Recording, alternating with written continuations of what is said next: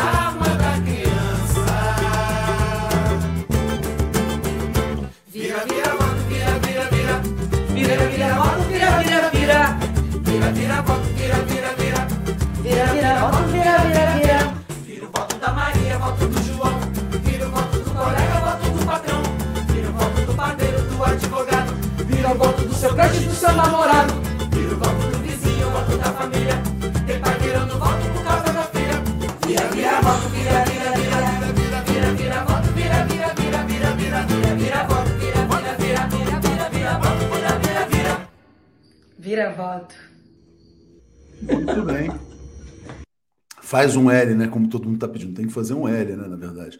Gente, vou rodar mais um vídeo aqui antes de começar um vídeo aqui da campanha do, de ontem do ex-presidente Lula, muito elogiado, e na sequência chamo aqui o Zé Reinaldo, desmontando as mentiras do pestilento, né? É, Júlio Beraldi, Ratinho, você é encantador. Ratinho é nosso. E o Cadu Lacerda dizendo aqui, ó, bom dia, Léo, falta muito pouco para chegarmos lá e concordo, é hora de virar votos, mandar esse pesadelo para o lixo da história e reconstruir o país.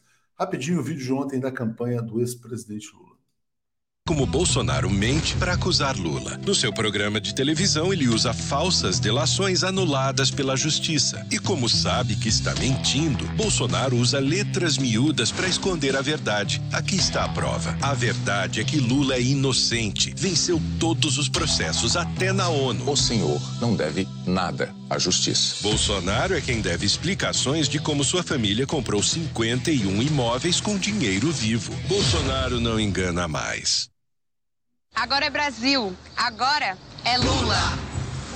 Eu vivi possivelmente o momento mais extraordinário de respeito que esse país conquistou no mundo. Porque o Brasil era parceiro de todo mundo. É assim que a gente tem que viver. Agora, hoje, você tem um presidente que não conversa com ninguém, que não gosta de ninguém. Um país do tamanho do Brasil precisa fazer relações diplomáticas com todo mundo e tratar todo mundo bem, todo mundo com respeito. Por isso que eu fiz isso. Sabe por que o Brasil foi tão respeitado no tempo do Lula? Porque Lula valorizou os brasileiros e isso abriu oportunidades. Chegaram novidades nos pratos das famílias e milhões de novos negócios pipocaram por todo o país. A renda aumentou, dava para consumir mais, morar melhor, viver melhor. E com o dólar lá embaixo, os brasileiros é que decolaram. Deu para entender o ciclo? Tem mais. O país cresceu. O Brasil zerou a dívida com o FMI e chegou à sexta economia do mundo. No final, 380 bilhões de dólares ficaram em caixa, o que salva o Brasil até hoje. Lula já mostrou que sabe fazer. E os brasileiros, quando viajavam o mundo, que chegava com o passaporte brasileiro em qualquer país do mundo, era tratado como se fosse o rei. Era tratado com muito respeito, porque as pessoas sabiam que ali estava um cidadão ou uma cidadã de um país de bem, de um país amigo. E isso nós vamos voltar a fazer, porque isso é uma necessidade para que a gente possa, inclusive, receber investimento externo para fazer coisas novas no Brasil.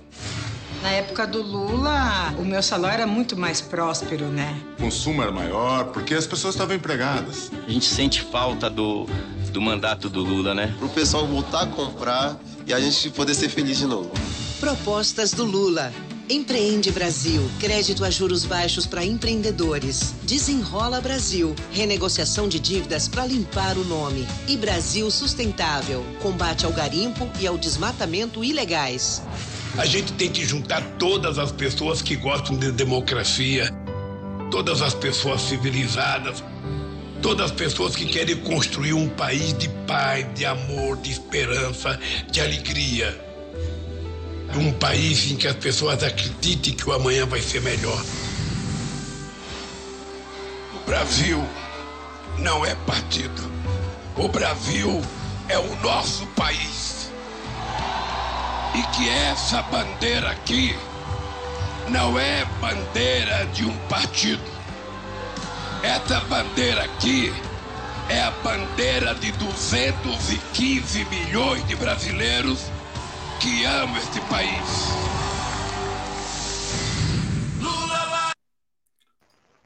Bom, vamos lá. Bom dia, então, aqui agora o Zé Reinaldo Carvalho. Tudo bem, Zé, com você? Bom dia, tudo bem? É bom sempre começar o dia assim com emoção, né? Nem todo mundo, Zé, assiste televisão e eu estou entre as pessoas que não assistem televisão tradicional, então eu não sou impactado pela propaganda eleitoral. Quando eu vi, né, eu concordo, assino embaixo do que foi dito aqui pela é, Tatiana Lobato no comentário anterior, dizendo a campanha do Lula está excelente. Então, esse Sidônio Palmério, cara, realmente é muito bom o teu colega lá da Bahia, Zé. Palmeira. Palmeira. Palmeira, Palmeira, não é Palmério, Sidônio Palmeira. Isso. Excelente a campanha e esses últimos vídeos têm sido realmente emocionantes, além de combativos, porque houve uma parte aí do, do vídeo que é desmascarando as mentiras do Bolsonaro, como ontem também, ou anteontem, havia um outro que era também condenando a corrupção do, do, do inominável, né? E sem medo, de, sem medo de tocar nas questões polêmicas, né? Mostrou lá o Palocci, delação anulada pela justiça. Né? Deixa eu ler comentários aqui, Zé. E hoje eu queria começar uh, pela efeméride. Vamos lá. Deixa eu só antes agradecer a Daniela De Sante, dizendo quem ama o Brasil é Lula, Jarbas Nunes, Dari dizendo Jararaca jantou o ratinho, e a Cláudia Barrela dizendo bom dia, ontem vi um gatão engolindo um ratinho. Zé, tô rodando uns balões aqui. Quem está fazendo aniversário no dia de hoje? A nossa querida Daiane. Ah, parabéns a Daiane, então. Tudo de bom, muitas felicidades, né? Pessoa maravilhosa, né?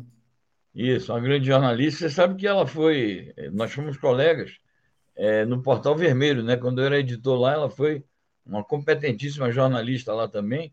Então, abrilhanta muito aqui o 247, a presença da, da Daiane na redação e na TV. Enfim, nossos parabéns a Daiane, longa vida. E, além de tudo, ela tem uma outra virtude, que é ser corintiana como eu. Tá vendo? Então, hoje, todo mundo, todo mundo no Giro das Onze, felicitando a Daiane lá pelo seu aniversário. Pessoal mandando coraçõezinhos aqui, a Patrícia Burger Oliveira. Zé Reinaldo, e outras datas? Bom, eu quero lembrar da grande figura do Apolônio de Carvalho, que foi um militante comunista, um dirigente do Partido Comunista, e que, entre outras missões que ele cumpriu, ele participou da Guerra Civil Espanhola e participou também de movimentos na França e por isso foi condecorado nesses países. Então, o internacionalista Apolônio de Carvalho morreu num dia como hoje, no ano de 2005, aos 93 anos. Mas eu quero lembrar também, Léo, o seguinte: hoje, que é importante essa causa, Dia Internacional contra a Exploração Sexual e o tráfico de mulheres e crianças.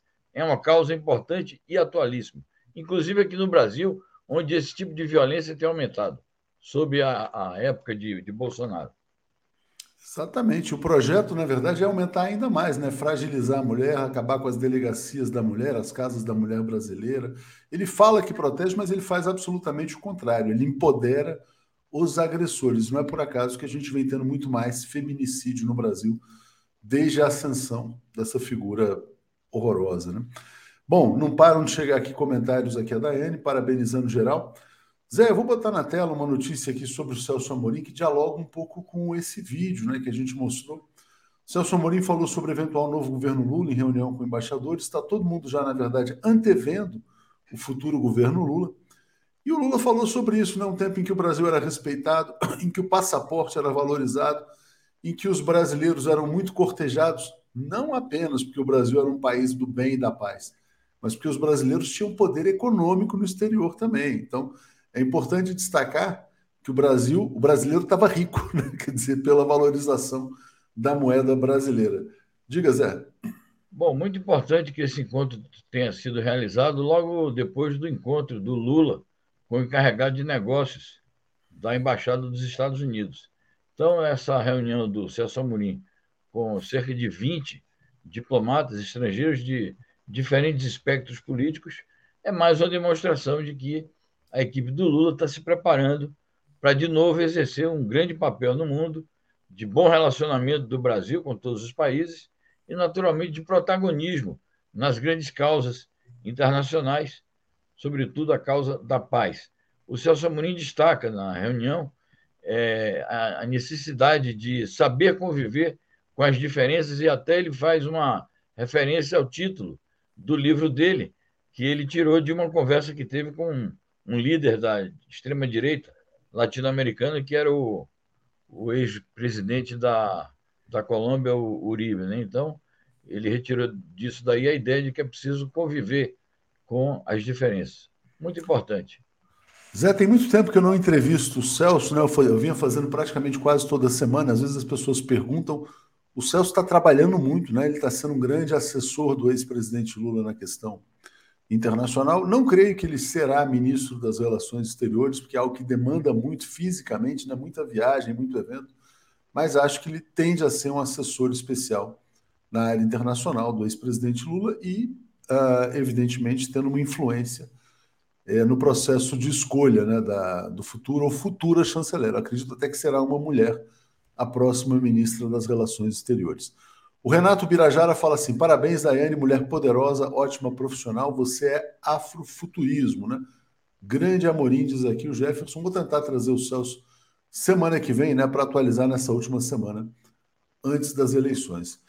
É, Zé, eu acho que é muito importante a gente destacar o papel do México. O México vem tendo uma postura muito construtiva na arena internacional e está propondo à ONU a criação de um comitê para mediar a crise da Ucrânia.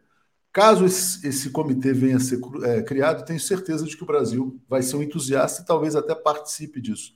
Diga, Zé.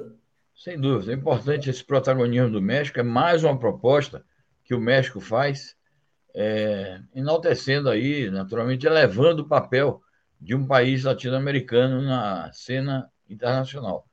Essa proposta do chanceler mexicano na ONU, ela ganha um destaque ainda maior porque nós vimos que nos últimos dias a ONU foi palco de discursos muito duros, muito ferozes. É, o fio condutor, por exemplo, do discurso do Biden foi o ataque à Rússia, o ataque ao Irã e o ataque à China. E fazendo demagogia com direitos humanos, dizendo que vai defender os direitos humanos aqui e ali, é, fragmentando inclusive esses direitos. Demagogia dizendo que os Estados Unidos apoiam a inclusão de outros países no Conselho de Segurança, representando outras regiões. E vimos também o discurso de ódio do, do Zelensky e do Kuleba ontem. O Kuleba é o chanceler do Zelensky.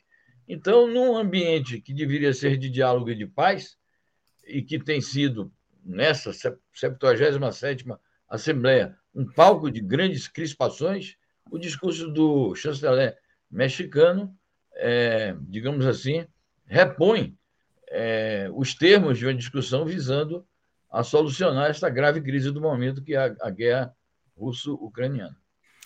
Parabéns, então, ao chanceler mexicano. Zé, e hoje ah, começa um processo importantíssimo né, na, na cena internacional, que são os processos de adesão à Rússia. Regiões de.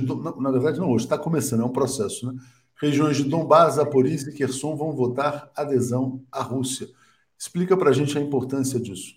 É isso. É, começa hoje, vai até o dia 27. E Donbás tem duas províncias, então, além dessas duas províncias, Zaporizhia e Kherson, então são quatro regiões que realizam referendos. Tudo indica que as populações locais vão decidir sobre a adesão e, portanto, incorporação à Rússia, e a partir daí esses territórios deixam de fazer parte da Ucrânia e passam a fazer parte da Rússia. Isso vai elevar o grau de periculosidade é, de algum ataque, de alguma ação hostil e agressiva, e principalmente se for uma, uma ação militar, através de bombardeios, e ainda mais se for com armas da OTAN, contra esses territórios, que passará a ser considerado como um ataque direto ao território russo. É aí que as autoridades russas dizem: nós temos armas poderosas para enfrentar esses ataques. As, as chancelarias e os governos das principais potências ocidentais já disseram antecipadamente que não vão aceitar é, o resultado do referendo e, portanto, a tendência é que esse ambiente de guerra se alastre ainda mais e haja uma escalada militar é, do conflito, naturalmente pondo em risco toda a segurança europeia e mundial.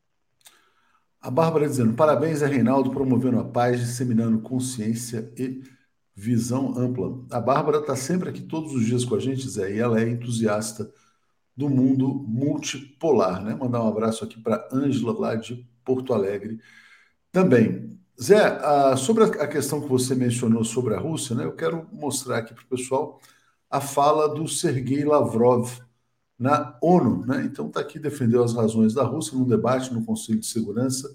Explica para a gente a posição dele é uma posição de defesa das razões pelas quais a Rússia desencadeou a operação militar especial em 24 de fevereiro deste ano. Ele insiste naquela argumentação que já é conhecida de todos nós, que o território da Rússia estava, e eu acho que continua estando, em perigo por conta da continuada expansão é, da OTAN para as proximidades da fronteira russa. E a ameaça de incorporar a Ucrânia formalmente a OTAN, ameaça essa que não foi dissipada. Essa ameaça só será dissipada e essa possibilidade só será afastada quando realmente houver um acordo pela qual, pelo qual não só a Ucrânia, mas essas potências ocidentais que a incentivam, é concordarem que, de fato, a Ucrânia não deve fazer parte da OTAN. Então, o Lavrov faz um discurso em defesa da soberania russa, em defesa do direito à segurança das fronteiras russas e da própria existência do país, porque o que está em jogo é a fragmentação da Rússia, é a destruição da Rússia como um país soberano, um país independente e um país com as dimensões e as potencialidades que tem. Agora, esse discurso, Léo, foi no Conselho de Segurança. Aguarda-se com grande expectativa o discurso na tribuna da Assembleia do Lavrov, que será hoje, assim como também o discurso do chanceler chinês na tribuna principal da Assembleia será hoje. Então, dois. Não, é impo importante você falar, porque não acabou a Assembleia Geral ainda, né? São muitos países, o Brasil Sim. abre, né? fez aquele vexame completo falando lá de questões eleitorais, mas Rússia e China não falaram. Mas aqui, aqui eu tenho uma matéria sobre, sobre o chanceler chinês. Vai falar isso ou já falou? Então, vou botar aqui, aí você explica. No Conselho de Segurança da ONU, China pede retomada sem pré-condições do diálogo Rússia-Ucrânia. Diga, Zé. Exato, é porque no meio do caminho da Assembleia houve ontem uma reunião, mais uma, é a vigésima reunião do Conselho de Segurança para tratar o problema ucraniano. Então, tanto o pronunciamento do Lavrov ontem, como este do Wang Yi, que é o chanceler chinês, ambos foram feitos no âmbito da reunião do Conselho de Segurança. Mas o Lavrov e o Wang Yi se pronunciam na Assembleia hoje. São pronunciamentos aguardados com grande expectativa. O Wang Yi, ele sem citar ele dá uma resposta ao Zelensky. Ele diz o seguinte: é preciso que se restabeleça imediatamente as negociações, mas essas negociações não podem ter pré-condições. E foi o que o Zelensky fez. O Zelensky disse que só pode voltar à mesa de negociações depois que punirem o Putin, depois que a Rússia desocupar os territórios, depois que as sanções é, continuarem fazendo efeitos nocivos contra a economia russa. Então, ele colocou pré-condições que jamais serão, obviamente, atendidas, porque elas são pré-condições delirantes. Então, o chanceler chinês chama atenção para isso. Um diálogo de paz não pode ter pré-condições. Claro que isso vale também para a Rússia, não tenha dúvida, mas foi um recado direto ao, ao Zelensky. Zé, eu agradeço muito aqui ao Tiago José de Souza, que chegou como nosso novo assinante. Vou trazer comentários, depois eu tenho mais duas matérias, a gente volta ao tema Rússia e China aqui. O Renato Birajara, então, mandou os parabéns a Daiane, o Nilson Abreu também. Thais Neves está dizendo: estou cansada dessa guerra, já aguento o Bozo. Então, essa proposta do México é muito boa e com a chegada do Brasil Democrático, né, certamente vai ser fortalecida. A Silvana pergunta assim: o que dizer do Boric e sua, sua postura hostil à Argentina? Eu vi o Boric criticando muito Nicarágua, Venezuela, não vi nada sobre a Argentina, não sei se você tem informações a não, respeito. Não vi, não vi tampouco, mas é, realmente nós comentamos aqui na quarta-feira com o Legião nessa atitude muito negativa do Boric contra a, principalmente a Venezuela. Ele mereceu ontem uma resposta dura do vice-presidente do Partido Socialista Unido, da Venezuela, Diosdado Cabelo, que foi vice-presidente da República do Chaves em seu primeiro mandato, ele deu uma resposta dura ao Boric. Né? Então, é, eu acho que ele está enveredando por um falso caminho de seguir os conselhos da, do Departamento de Estado dos Estados Unidos, pelo menos em relação a esta a política questão. Externa, né? Política externa é muito frágil, né? Frágil, Bom, frágil. a gente falava de Rússia e China, vamos voltar ao tema aqui então. Rússia e China conduzindo exercícios navais durante patrulha conjunta no Pacífico, né? E os dois países têm um discurso relativamente alinhado no tema da Ucrânia. Diga, Zé. Acho que sim, é mais um episódio de uma cooperação duradoura, estratégica, uma parceria é, voltada para o futuro. É, naturalmente que a Rússia e a China é, dizem que estão fazendo isso em nome da paz, em nome de uma é, solução correta para os problemas ali da região do Indo-Pacífico e caracterizam como é, um exercício militar naval de rotina, no quadro de uma cooperação que já vem de longa data. Então, eu acho que daí não vai, não vai derivar nenhuma atitude belicista por parte da China e da Rússia. E também, Zé, uma última notícia sobre a questão naval. Antes, agradecendo ao Léo Fernandes, dizendo: a STF nada faz contra fake news em horário nobre na, na TV. Eu não sei do que, que aconteceu, mas fake news hoje é o que mais tem nas campanhas. Né? Vamos botar aqui uma notícia aqui uh, sobre Coreia do Norte, está aqui, ó. Aliás, Coreia do Sul. Mas é Coreia do Norte também, né? Porta-aviões dos Estados Unidos chega à Coreia do Sul para pressionar Pyongyang, né? Quer dizer, então, pressão do Biden sobre o regime da Coreia do Norte. Diga. Exato. Eles alegam, tanto o governo dos Estados Unidos como da Coreia do Sul, que estão fazendo, vão fazer exercícios navais na Península Coreana para é, impedir ou para dar um recado ao líder norte-coreano, Kim Jong-un, para que ele pare de realizar testes é, com armas nucleares. Mas o que eles vão fazer é exatamente agravar ainda mais a crise entre as duas Coreias, a tensão na Península Coreana, e vão naturalmente é, encontrar como reação do Kim Jong-un mais testes nucleares, mais ações militares, porque a Coreia do Norte tem dado demonstrações ao longo do tempo que não é de se render a esse tipo de pressão.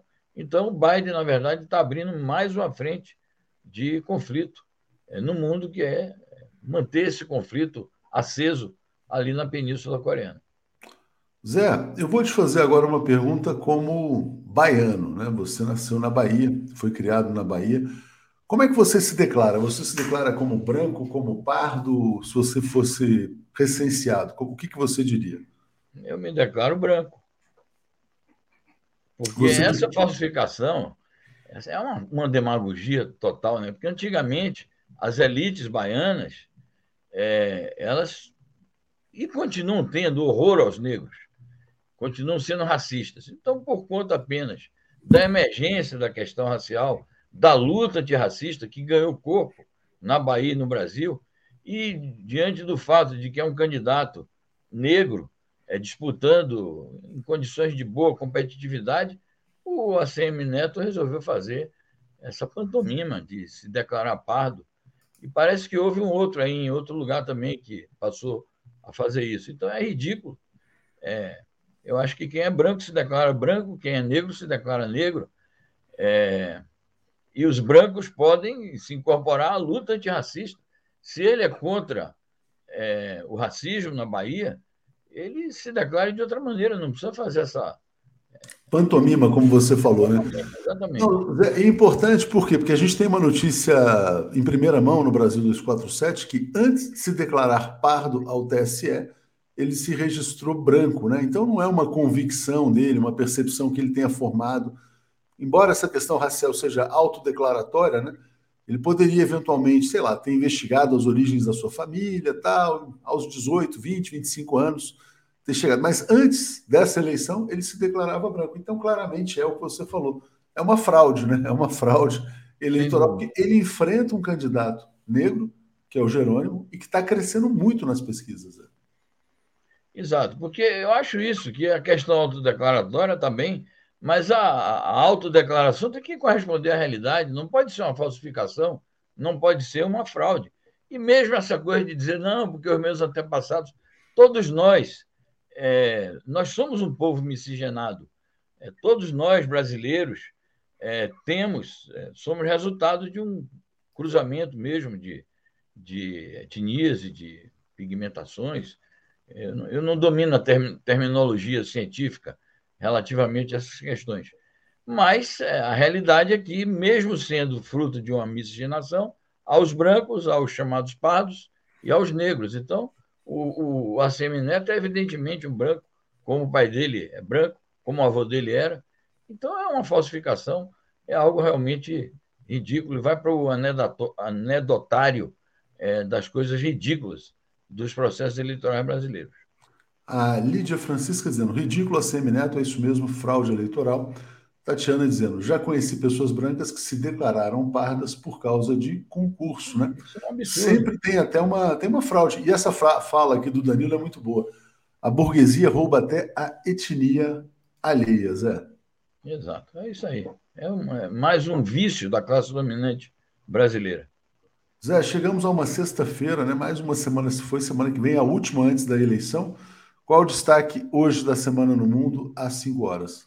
Nós colocamos como título esse: Confronto Mundial, para evidenciar. Vamos analisar os principais discursos na ONU, é, destacando isso, que ao invés de ser um palco de entendimento, a ONU está virando uma arena de uma confrontação mundial, que naturalmente é uma confrontação mundial na ONU que corresponde à realidade dos fatos, dos campos de batalha e das lutas políticas que estão em curso entre as grandes potências. É isso aí. Então, cinco horas, Zé Reinaldo. Valeu, Zé. Obrigado. Falou, um abraço, bom fim de semana a todos. Obrigado. Tchau. Vamos tchau. fazer a transição. Alex Sonic e Paulo Moreira Leite. Bom dia, Paulo Moreira Leite. Bom dia, Alex Sonic. Tudo bem, Paulo? Tudo bem. Bom dia a todos e todas da TV 247. Bom dia, Alex. Bom dia, Tuxi. Bom dia, Alex. Tudo em paz? Bom dia, bom dia, tudo em paz. Bom dia, Léo. Bom dia, Paulo. Bom Vamos dia, frente. todo Vamos mundo. seguir aqui no nosso bom dia. Deixa eu só mudar aqui, que agora ficou muito grande esse. É, esse GC tá bem. É, esse GC ele, tem- ele é bom para dois, para três ele fica complicado aqui. Então vamos voltar aqui agora para três Ah, pessoas. agora Agora melhorou, aí todo mundo pode se enxergar. Eu queria rodar para vocês aqui rapidamente um vídeo, só para dar sequência. O Paulo escreveu um artigo sobre isso, essa questão do ACM Neto. Né? A gente está publicando uma notícia nova. Antes de se declarar pardo, ele se registrou como branco. Vamos ver o que, que diz o povo da Bahia, rapidinho. condições dele dizer que ele é negro nessa. Ele negro não é negro, sou eu. Ele é branco, né? Eu sou negro. Então me vergonha na cara, porque esse lugar ele não te pertence. Não vem agora ser negão Nutella para pegar o dinheiro da negrada. Dinheiro que tem que ajudar, que deveria ajudar a negrada a chegar na Assembleia Legislativa e na Câmara Federal. Deu lugar para quem é negro?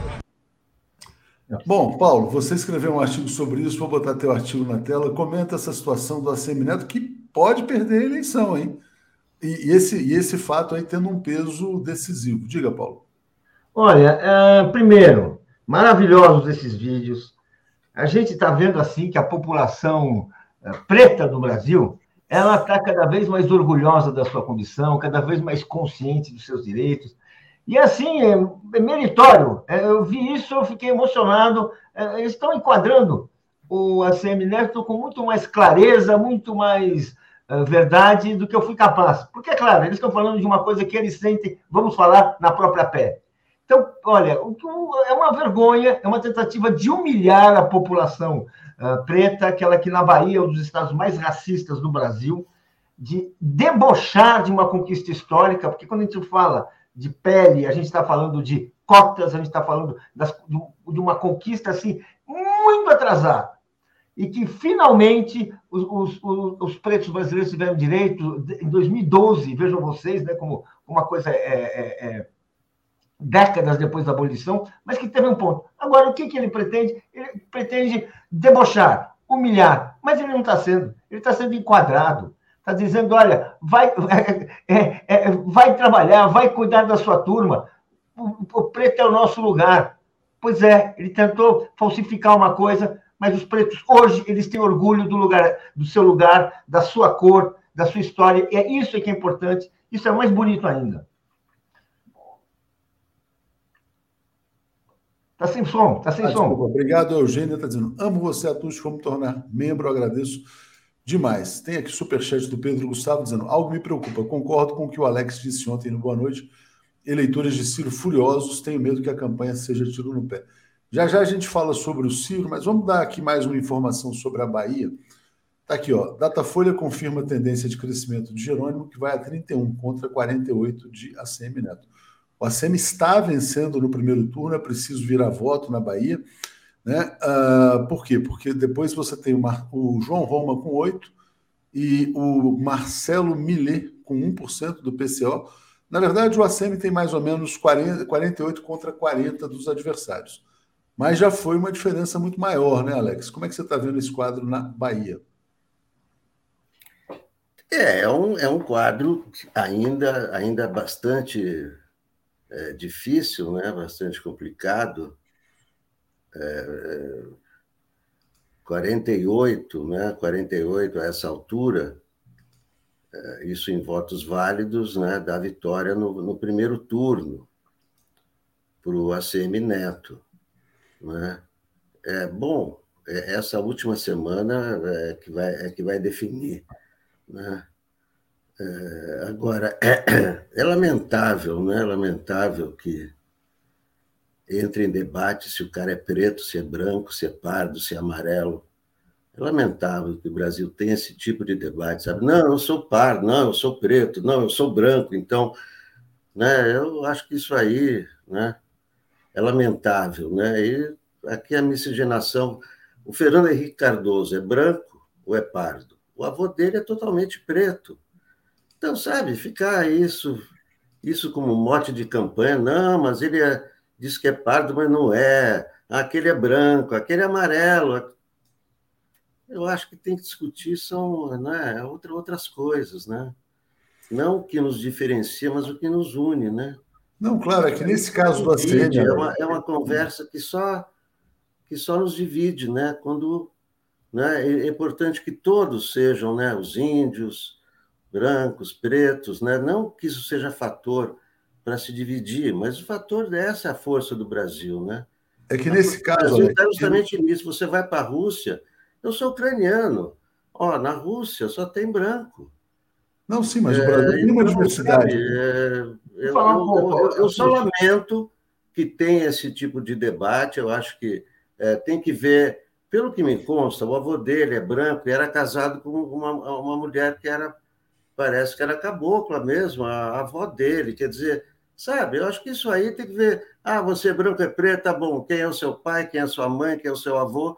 O Fernando Henrique é mas, é branco. Alex, é, Alex, é, é, seguinte, é, que nesse caso tem uma sabe, questão. Eu, eu, é mais ou menos eu, eu lamento, eu acho que, eu acho que o, o assunto tem que ser.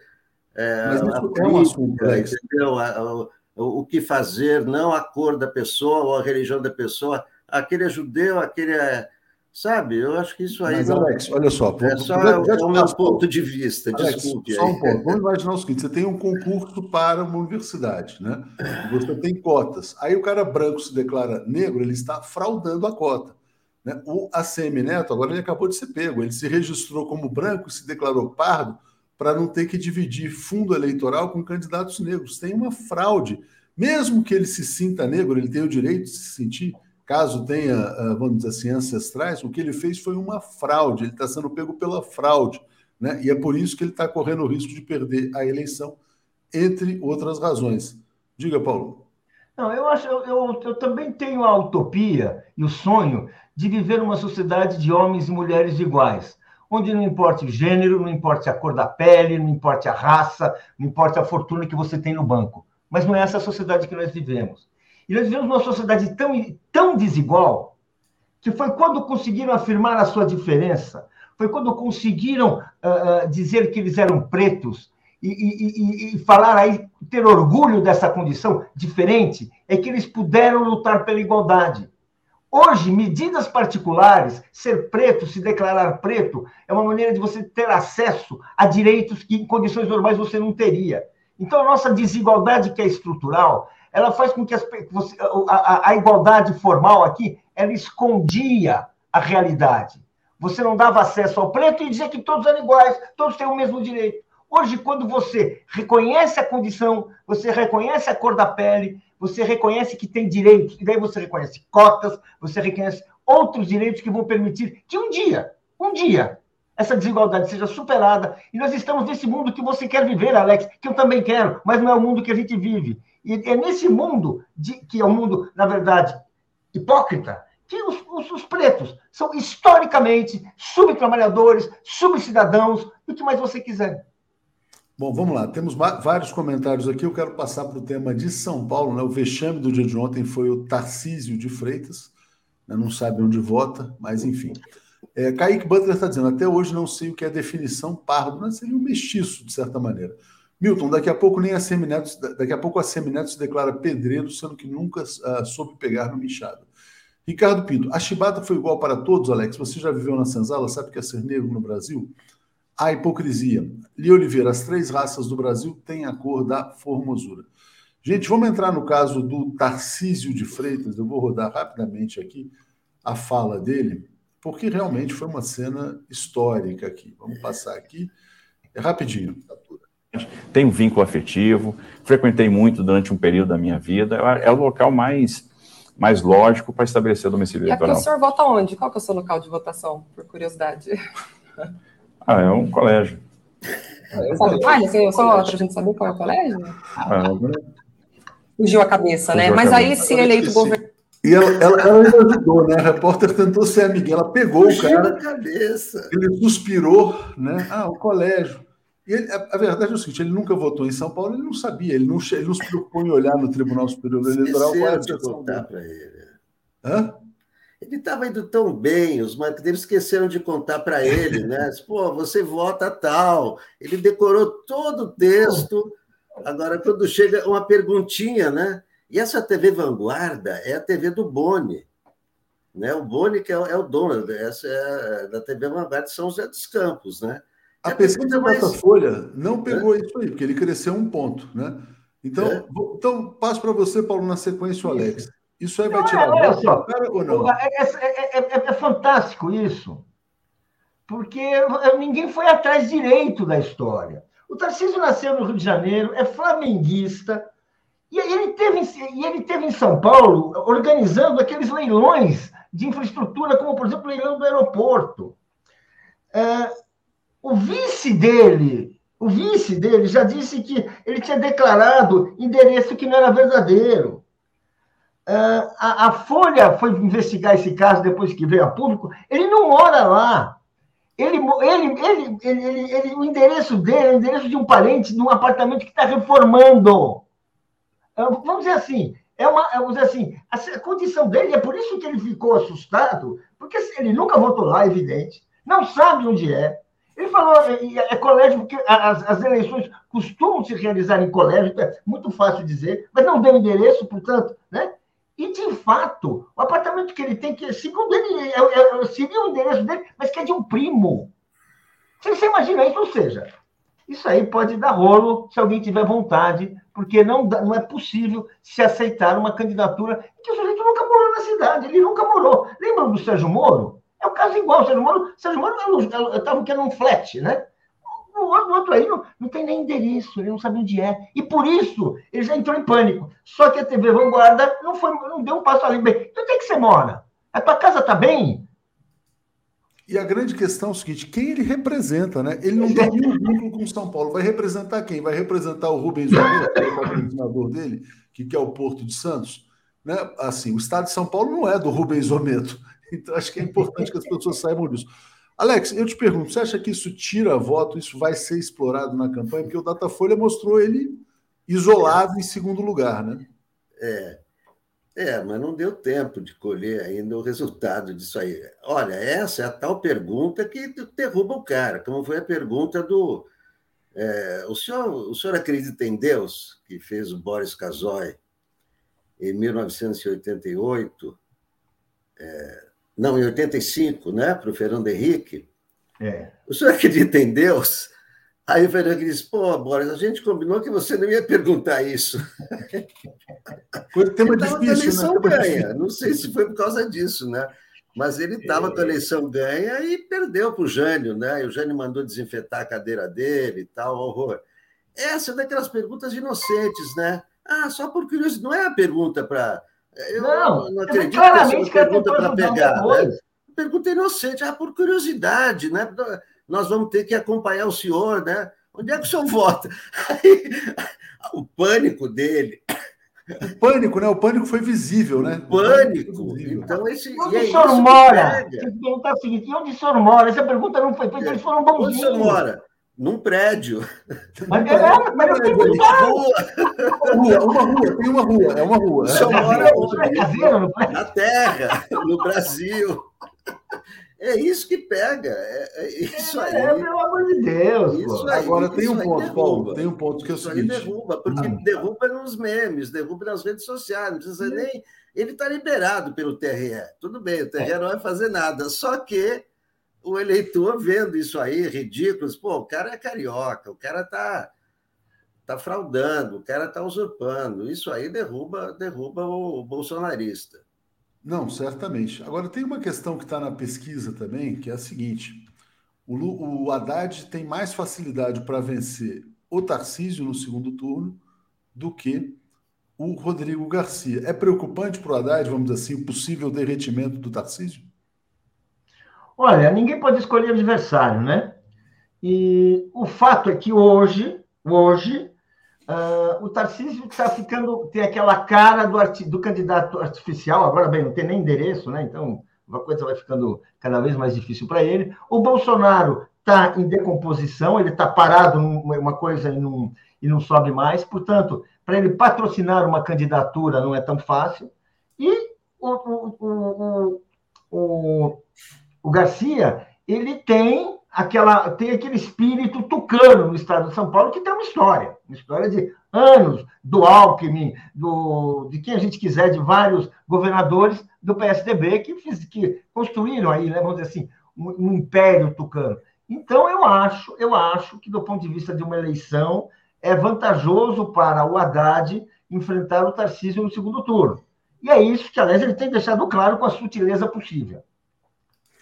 Mas não é, não é, não, é o que você falou, não dá para escolher adversário e todo mundo está com a sensação de que o Tarcísio será ultrapassado pelo Rodrigo, né?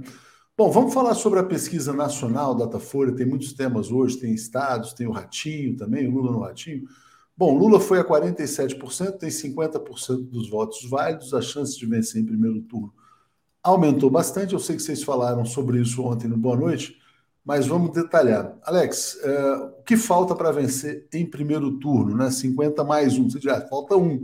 Mas, enfim, são 50%, pode ser até mais do que isso. Diga é, lá. É, isso aí, quer dizer, pesquisa pode ser para mais, mas o, o clima está muito bom para o Lula, né? É, é, as notícias são muito favoráveis a Lula e desfavoráveis a Bolsonaro. Né? Você vê, o Ciro Nogueira agora sai de férias, o cara vai para o Piauí, cuidar da campanha do Piauí. Né? Então, as notícias não, não, não são só as pesquisas, mas são as notícias, né? É, cada vez mais é, é, as pessoas se mobilizando para o primeiro turno, pessoas importantes, pessoas expressivas. Né? Esse, é, é, o, o Aproveita e fala sobre o Fernando Henrique, Alex, como você viu o Fernando Henrique Cardoso. Pois é, esse foi o mais importante, porque não é só ele. É ele com o grupo dele, é o grupo de tucanos, e a, a mensagem dele, que pode parecer enigmática, mas que todo mundo uh, já identificou do que ele está falando, primeiro uma mensagem para os tucanos que aderiram a Bolsonaro. Não votem quem é contra a democracia. Ele manda um recado importante para os tucanos. Ele é o presidente de honra do PSDB. É claro que ele, como presidente de honra do PSDB, não poderia dizer votem no Lula, porque ele tem a Mara Gabrilli na vice. Ele é o presidente de honra, é, é como o Lula, presidente de honra do PT, dizer. Então, mas é, a mensagem dele foi identificada por todos. É claro que ele está falando do Lula, né? é, é, claro que, ele, que isso está inserido nesse clima de reta final, de vitória no primeiro turno, da importância de vencer no primeiro turno, por isso que é importante também, é, pode ser melhor, esse negócio de que no segundo turno é melhor, em 2018 todo mundo vencia Bolsonaro no segundo turno. Então, esse negócio de segundo turno, ah, é, é melhor, a pessoa dizendo que o Tarcísio é melhor no segundo turno. Bolsonarista tem que liquidar logo, no primeiro turno, como disse Steven Levinsky, não é deixar para o segundo turno, é, é, é, liquidar no primeiro turno os, os, os bolsonaristas. Então, o clima está muito favorável a Lula. É, e, e, e, vai, e, vai, ficar cada vez mais. Agora, no, na, na, na, semana que vem, que é a última semana, é uma bola de neve que está se formando. Tem que acabar a eleição no primeiro turno, para não ter contestação, para não ter um, um, um, um mês de, de violência, de intimidação entre o primeiro e o segundo turno. Vocês imaginem como será um, mês de segundo turno com os bolsonaristas é, é, atirando em, em, em, bandeiras do PT em janela. Né? Estamos é, então, lidando com pessoas selvagens, né? Todos os motivos pra, e, e, e para não ter contestação, né? É, eu, bom, eu estou nessa faz tempo, né? Você se lembra muito Certamente. Bem. Não, você eu é o mais frente amplista dos frente, dos frente eu... amplistas aqui. Não, estou falando, não, falando Lula já. Não, eu sei, sei. Estou falando sei. que o Lula já, desde março, eu estou falando nisso. É o Lula já, é o Lula já e tal, né? Mandei para você até sugestões e etc. Você Exato. deve se lembrar disso. De deixa eu rodar então, aqui. Então, essa, essa é, é, é, a campanha que, que está dando certo. Vamos lá, Thaís Neves está dizendo, vi César Maia pedindo voto para o Lula. E o Rodrigo? Rodrigo, Rodrigo Maia está devendo, de fato. Fernando Bai. O importante é Tarcísio nativa na missão Haiti. Kaique Butler, não seria melhor colocar a definição de mulato? Diogo Nunes pede um corte da fala do Paulo, aplaudiu de pé. O Paulo está dizendo, Alex, não repito o discurso da elite sobre a questão racial. Deoclésia, Paulo falou tudo, parabéns pela análise. Giliard dizendo perfeito, Paulo, é isso. É, Pedro Gustavo, ataques a eleitores de Ciro e Tebet atrapalham, simples, né? Bom, vamos lá. Eu gostei muito dessa charge aqui do Nando Mota, né? Olhe para o abajur, olhe para a janela, olhe para o tapete, olhe para a estante, olhe para o gato, e o gato diz Lula 13, né? É o jeito, Fernando Henrique, de declarar apoio ao Lula. Paulo, eu sei que você queria mais. Você não gostou da fala do Fernando Henrique. Diga lá. Vamos, vamos ser, vamos ser assim corretos. Não existe. Uh, as coisas da política têm que ter nome. Quando você tem um candidato do seu partido que está de um lado e você tem um, e você está querendo anunciar uma novidade absolutamente uh, importante, clara, você tem que ser claro. E o Fernando Henrique foi no mínimo ambíguo. No mínimo, ele foi ambíguo.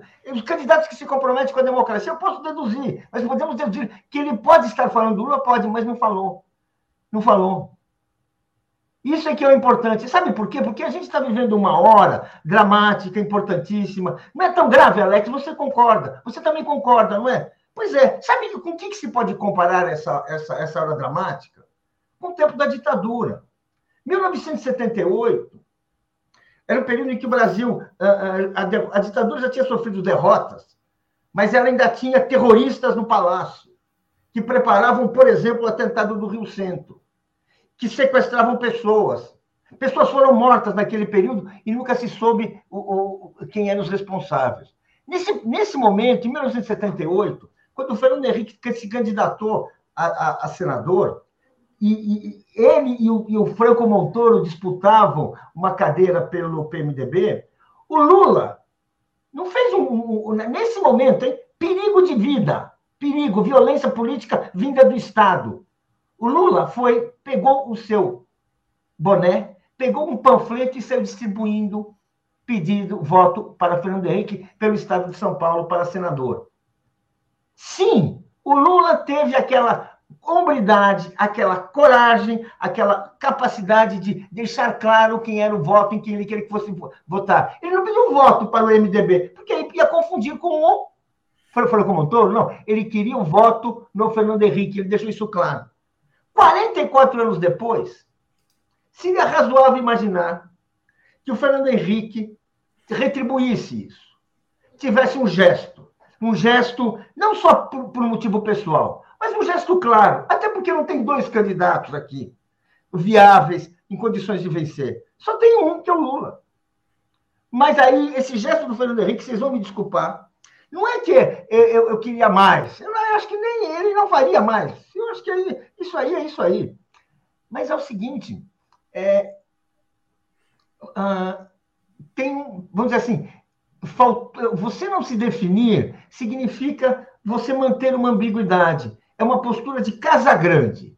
Você lava as mãos. Vamos lavar as minhas mãos.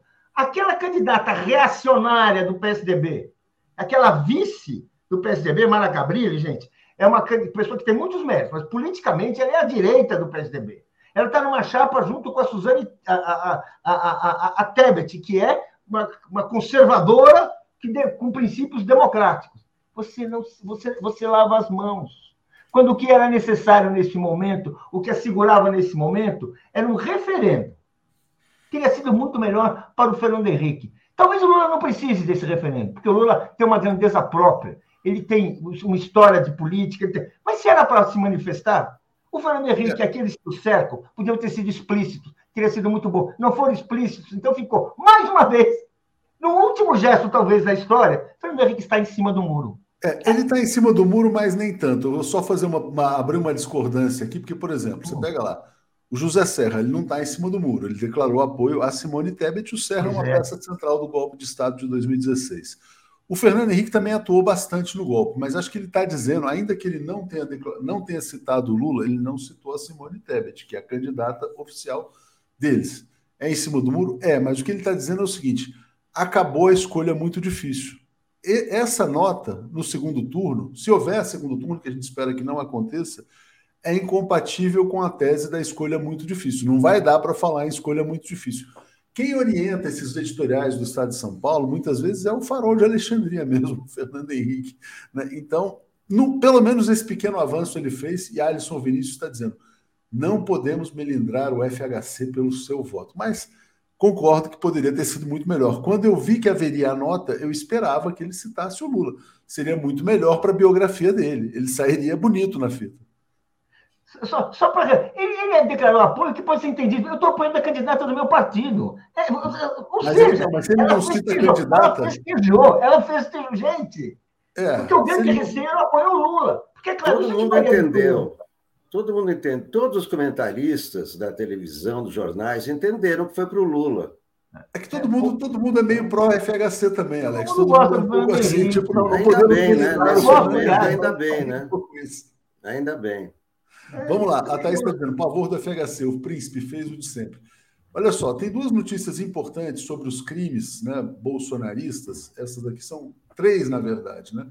Bom, a primeira eu vou botar aqui na tela, essa, essa aqui. Ó. A maioria dos brasileiros considera que é a corrupção do governo Bolsonaro, segundo o Datafolha, 69%. Né? Tem uma outra notícia sobre corrupção, que é o escândalo da propina nos pneus né, no, no, do MEC. Não era só em Bíblia, agora é em pneu também.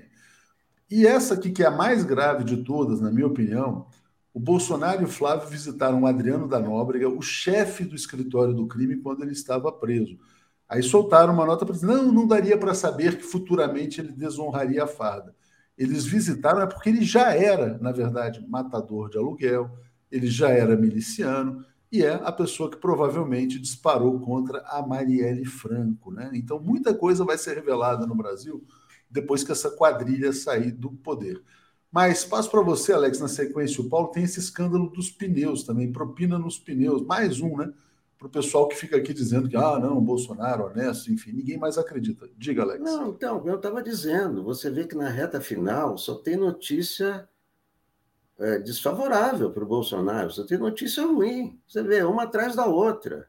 É o desastre 7 de setembro, o desastre em Londres, o desastre na ONU, o desastre da, da corrupção. Né? E, e a, a, a, marca dele como o maior mentiroso do Brasil. Então, é, é, ele não tem credibilidade. Você vê que mesmo Auxílio Brasil, as pessoas estão dizendo que é, foi o Lula que fez, não, é, não associa ao Bolsonaro. Isso tem uma pesquisa do Instituto da, da Democracia, cada vez mais já está em 14%, as pessoas dizem, não, Auxílio Brasil é, é do Lula, não é do Bolsonaro. Então, você vê que não, não, não, não, não gruda nada de, de, nada de positivo nele. Né? E isso aí né, já é um, é um, é um escândalo né, imenso. E isso aí, claro que são, são, são os. Não adianta ele dizer, né? Ele é o grande mentiroso, ah, não tem corrupção, tá. Então, e olha, a grande importância nesse reto, nessa reta final é esse vídeo da campanha do Lula que mostra quem é o Bolsonaro. Olha, esse foi um grande trunfo que mostrou ao Brasil, em dois minutos, o melhor resumo que se tem da vida do Bolsonaro é, é esse vídeo da campanha do PT. Muito bom. Paulo, e esses escândalos, a propina nos pneus, a percepção e o encontro com o chefe do escritório do crime, provável assassino de Marielle Franco. Diga. Olha, bem, uh, a propina dentro do pneu tem um lado folclórico, folclórico né? quer esconder uh, dinheiro de caixa 2, dinheiro, não sei o quê, no pneu de uma caminhonete, né, no pneu de uma. Uh, é realmente assim demais. Envolve mais uma vez o nobre reitor, o nobre reitor do Mackenzie, né? Pastor, olha, né? Pastor, tal, pastor. Pastor, olha só, olha só, né? É uma coisa assim, realmente. Não, eu vou dizer assim, isso, assim, isso se junta com tudo aquilo que nós estamos vendo, que nós estamos vendo agora, né? Todo essas, esse conjunto de denúncias que estão aparecendo, porque, enfim, as pessoas sentem que tem espaço, tem oxigênio para respirar e dizer o que elas sabem. É por isso que está vazando tudo, por isso que está aparecendo tudo isso e vem, e vem todas essas denúncias. Então, fica muito claro e, e, e tem essa, uh, uh, essa importância mesmo. Ou seja, está na cara que a corrupção é um dos traços marcantes do governo Bolsonaro. Está na cara que, não, que o enriquecimento, o esforço ali, a, a baderna, é, é, é, é evidente e ali as pessoas estão ali para enriquecer não há dúvida sobre aquelas casas da sua. A, a, os 51 imóveis, né? Que era, parecia um escândalo assim demais. Agora tem outros. Ou seja, não tem fim. Não tem fim. O discurso moralista, que era assim, que foi assim, a, a, grande mentira de Bolsonaro para ser eleito, está se desmilinguindo, está se desmontando em quatro anos de governo. Não tem, não tem nenhuma, nenhum respeito pelo, pelo dinheiro público, nenhum, nenhum compromisso com honestidade. Não é nada. É assim, as pessoas estão assim enriquecendo de uma maneira absurda. Ou seja, é essa reta final. Uma reta final que ele merece. Eu espero que o povo brasileiro preste atenção, preste atenção, que ele se ilustre, que ele se informe muito bem para poder dar um voto consciente para que a gente possa, o mais rapidamente possível, ou seja, no primeiro turno, se livrar desse, desse fantoche que é chamado de presidente. Alex, última questão, Lula no Ratinho. Como é que você viu? Muita gente comentou ontem à noite, disse que ele deu um show, o Ratinho falou, até eu ganhava mais no seu governo. Acho que é falar um show. É, esse é o ambiente do Lula, né? Esse, olha, ele, ele, ele até falou para o Ratinho, olha, é, é, esse povo com que você fala é o meu povo, né? Então, o Ratinho até tentou, né? Ele nunca, em nenhum momento foi agressivo. Ele disse: Não, eu estou aqui para conversar, como eu conversei com os outros e tal. E, de fato, ele não foi. É claro que é, se sabe muito bem que ele é um cara de direita, evidentemente e tal, mas né, fez ali as, as boas. Aí até o Lula disse: Ah, nós já, já comemos churrasco junto e tal. E o Lula explicou muito bem, porque o que fez o Ratinho? O Ratinho falou assim: Olha, eu vou te fazer as perguntas que o povo faz. Então, pô, o povo fala. É, e é verdade que o povo fala isso. Ah, você mandou dinheiro para Cuba, você mandou dinheiro para a obra. Falou assim: não, é, é, é, o seguinte: sabe como é que é esse contrato? É o, o país é obrigado a contratar uma empresa brasileira os operários são brasileiros. Então, é uma exportação que nós estamos fazendo. Não tem nada de, de, de dinheiro que a gente manda para lá para eles fazerem as obras. Sabe? Então, ele, ele explicou de uma forma uh, uh, que todo mundo entende essas dúvidas. E isso eu ouço na feira também. Não, mas o Lula mandou dinheiro para Cuba. Isso é uma coisa que está espalhada por aí. Por isso que é importante ir no Ratinho, porque o Ratinho essa, essa população, que é a maioria da população brasileira. A maioria dos eleitores é esse povo que assiste o, o Ratinho, que acredita no Ratinho. E, e, e, e, o, Lula ali, a, a, a, além de mostrar de uma forma simples é, questões complexas, uma hora o Ratinho pergunta, é, mas é, como é que você vai aumentar o salário mínimo? Aí Lula, aumentando. Não, e outra coisa importante, né, o que disse aqui o Armando, né? Lula foi ótimo, até falando de cachaça. A cachaça é um patrimônio brasileiro. O mundo inteiro aprecia a cachaça caipirinha. É, não, não, fica não, esse preconceito, né? Enfim. Ele, ele falou assim: ah, eu, eu, gosto de uma cachaçinha, já tomamos junto. Olha, foi, foi, foi é, perfeito. Isso, esse é, é, o Lula, porque quando você vê o Lula no debate, que é um minuto para responder, é, é outra pessoa. É esses debates não podem ser assim. Se eu tenho medo para pergunta, não sei como é que os, os, assessores aceitaram esse, esse, tipo de. Esse debate da TV Globo que ele vai, vai ter o tal do Padre Kelman. O Padre Kelman é um fantoche que em toda propaganda ele é usado só para atacar o Lula. Aí puseram o Padre Kelman nessa, nessa, nesse debate da TV Globo. O cara é, tem 0%, o cara não é nada. Nem sabia que era candidato. Enfim. É um fantoche. Vamos lá, gente. Só, obrigado. só ataca o Lula e tem espaço na televisão porque é PTB. Bom, obrigado, Paulo. Obrigado, Alex. Vamos seguir aqui. Valeu, gente. Abraço. Obrigado. Apresentação de Daphne Ashton. Bom dia, Daphne. Tudo bem? Bom dia, Léo. Bom dia, Brian. Bom dia, Bom... comunidade 247. Bom dia, Brian. Tudo em paz com você? Tudo jóia. Muito bem. Posso rodar um vídeo aqui, porque eu rodei bem no comecinho, agora a gente está com 12 mil pessoas assistindo. Acho que todo mundo precisa ver, porque é a reta final. Bem rápido aqui para a gente já passar a bola para vocês. Vamos lá. Artistas brasileiros. Vira, vira, vira. Vira, vira, volta, vira, vira, vira. Vira, vira, volta, vira, vira, vira. Vira, vira, volta, vira, vira, vira. Vira o voto da Maria, voto do João. Vira o voto do colega, voto do patrão. Vira o voto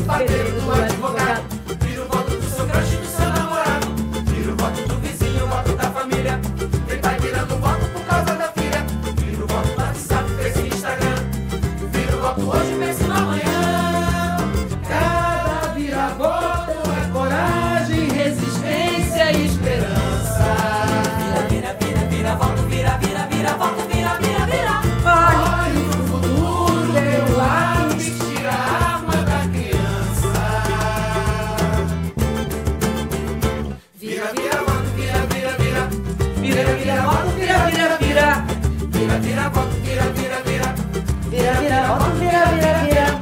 Vira o voto da Maria, voto do João. Vira o voto do colega, voto do patrão. Vira o voto do padeiro, do advogado. Vira o voto do seu crush, do seu namorado. Vira o voto do vizinho, voto da família. Quem vai virando voto por causa da filha. Vira, vira, voto, vira, vira, vira. Vira, vira, voto, vira, vira, vira, vira, vira, vira, vira, voto, vira, vira, vira, vira, vira, vira, voto, vira, vira, vira. Vira voto. É isso aí, gente. Falta muito pouco tempo, né? Muito pouco tempo. A Daphne fica feliz, Brian também. Vai ser no primeiro turno, Brian? Difícil. Pra... Eu não sou médio, uh, eu não tenho uma bola de cristal, mas está tá começando, parece que sim.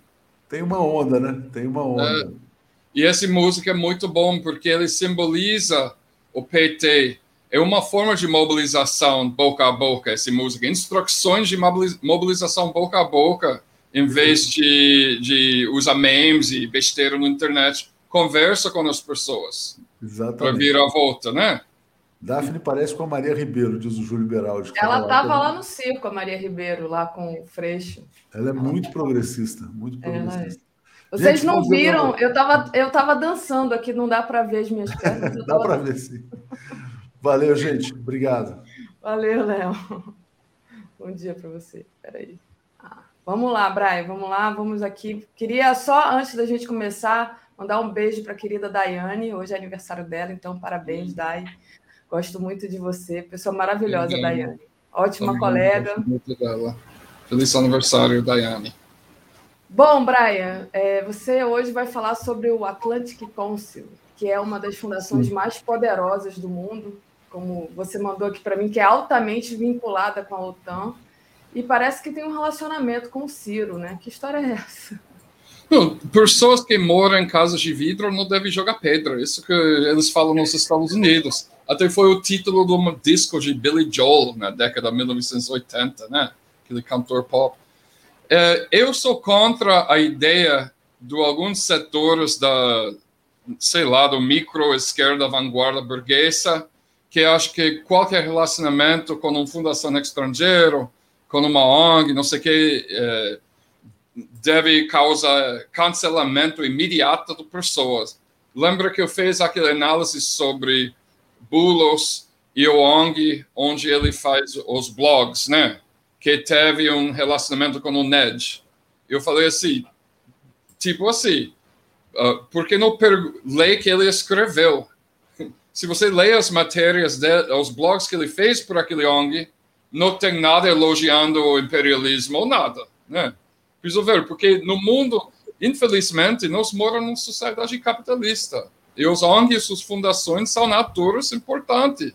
Né? Tipo, imagina se não fosse para a ONG durante quatro anos do governo Bolsonaro. Ninguém iria pilotar políticas públicas interessantes numa escala pequena, para tentar inserir no político público do Estado, né? Inovações sociais como as cisternas, né, de captação de água de chuva que foram pilotadas com dinheiro de fundações estrangeiras, né? E tem uma coisa que uh, e eu sou tipo assim, eu prefiro socialismo sem existência de, de esse tipo de fundação estrangeira ONG, mas a gente não tem. Um, ah, e dentro desse mundo enorme de diferentes fundações, tem alguns que são piores do que outros. Alguns que são muito piores do que outros. Eu vou dar um exemplo do Fundação Heritage, do Washington, que quando uh, o Renamo, na guerra contra Frelimo, que era o governo socialista do, do Samora Machel em Moçambique, foi fundamental na luta contra a apartheid, não só na África do Sul, mas na Zâmbia, uh, no Angola, em outros lugares.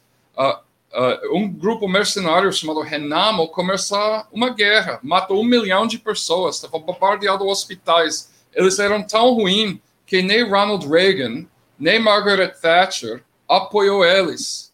O Margaret Thatcher convenceu Ronald Reagan de cortar o apoio. Essa Fundação Heritage deixa Renamo estabelecer seu escritório de captação de recursos dentro do ONG deles em Washington e fez ponte com a comunidade empresarial. Então, tem ONGs péssimos, né? E muitas vezes, na, especialmente na direita, mas também num uh, grupo conspiratório da, da esquerda vanguarda, todo mundo sempre culpa os mesmos dois ou três fundações internacionais que historicamente têm, às vezes, um pouquinho relacionamento com a esquerda, como a Fundação Ford, por exemplo, né? que na época do Dilma, o diretor do Fundação Ford era Nilcia Freire, que era ex-diretora de eh, ministra de secretária de mulheres do Lula, né? E que tem, sabe, tem relacionamento com muitos movimentos sociais no Brasil, certo? Mas o pior que eles gostam de jogar é Soros, né? Porque Soros, uh, Open Society, ou Fundação do Soros, que eu acho que, numa forma geral, é ruim. Tipo, 90, 80% é ruim, mas eles também luta para legalizar maconha em alguns lugares e no mundo inteiro, basicamente, e faz algumas atividades um pouco menos ruins. Mas o problema é que, como George Soros é judeu, ele insira dentro dessa conspiração dos, um, dos, dos, do Sion, né?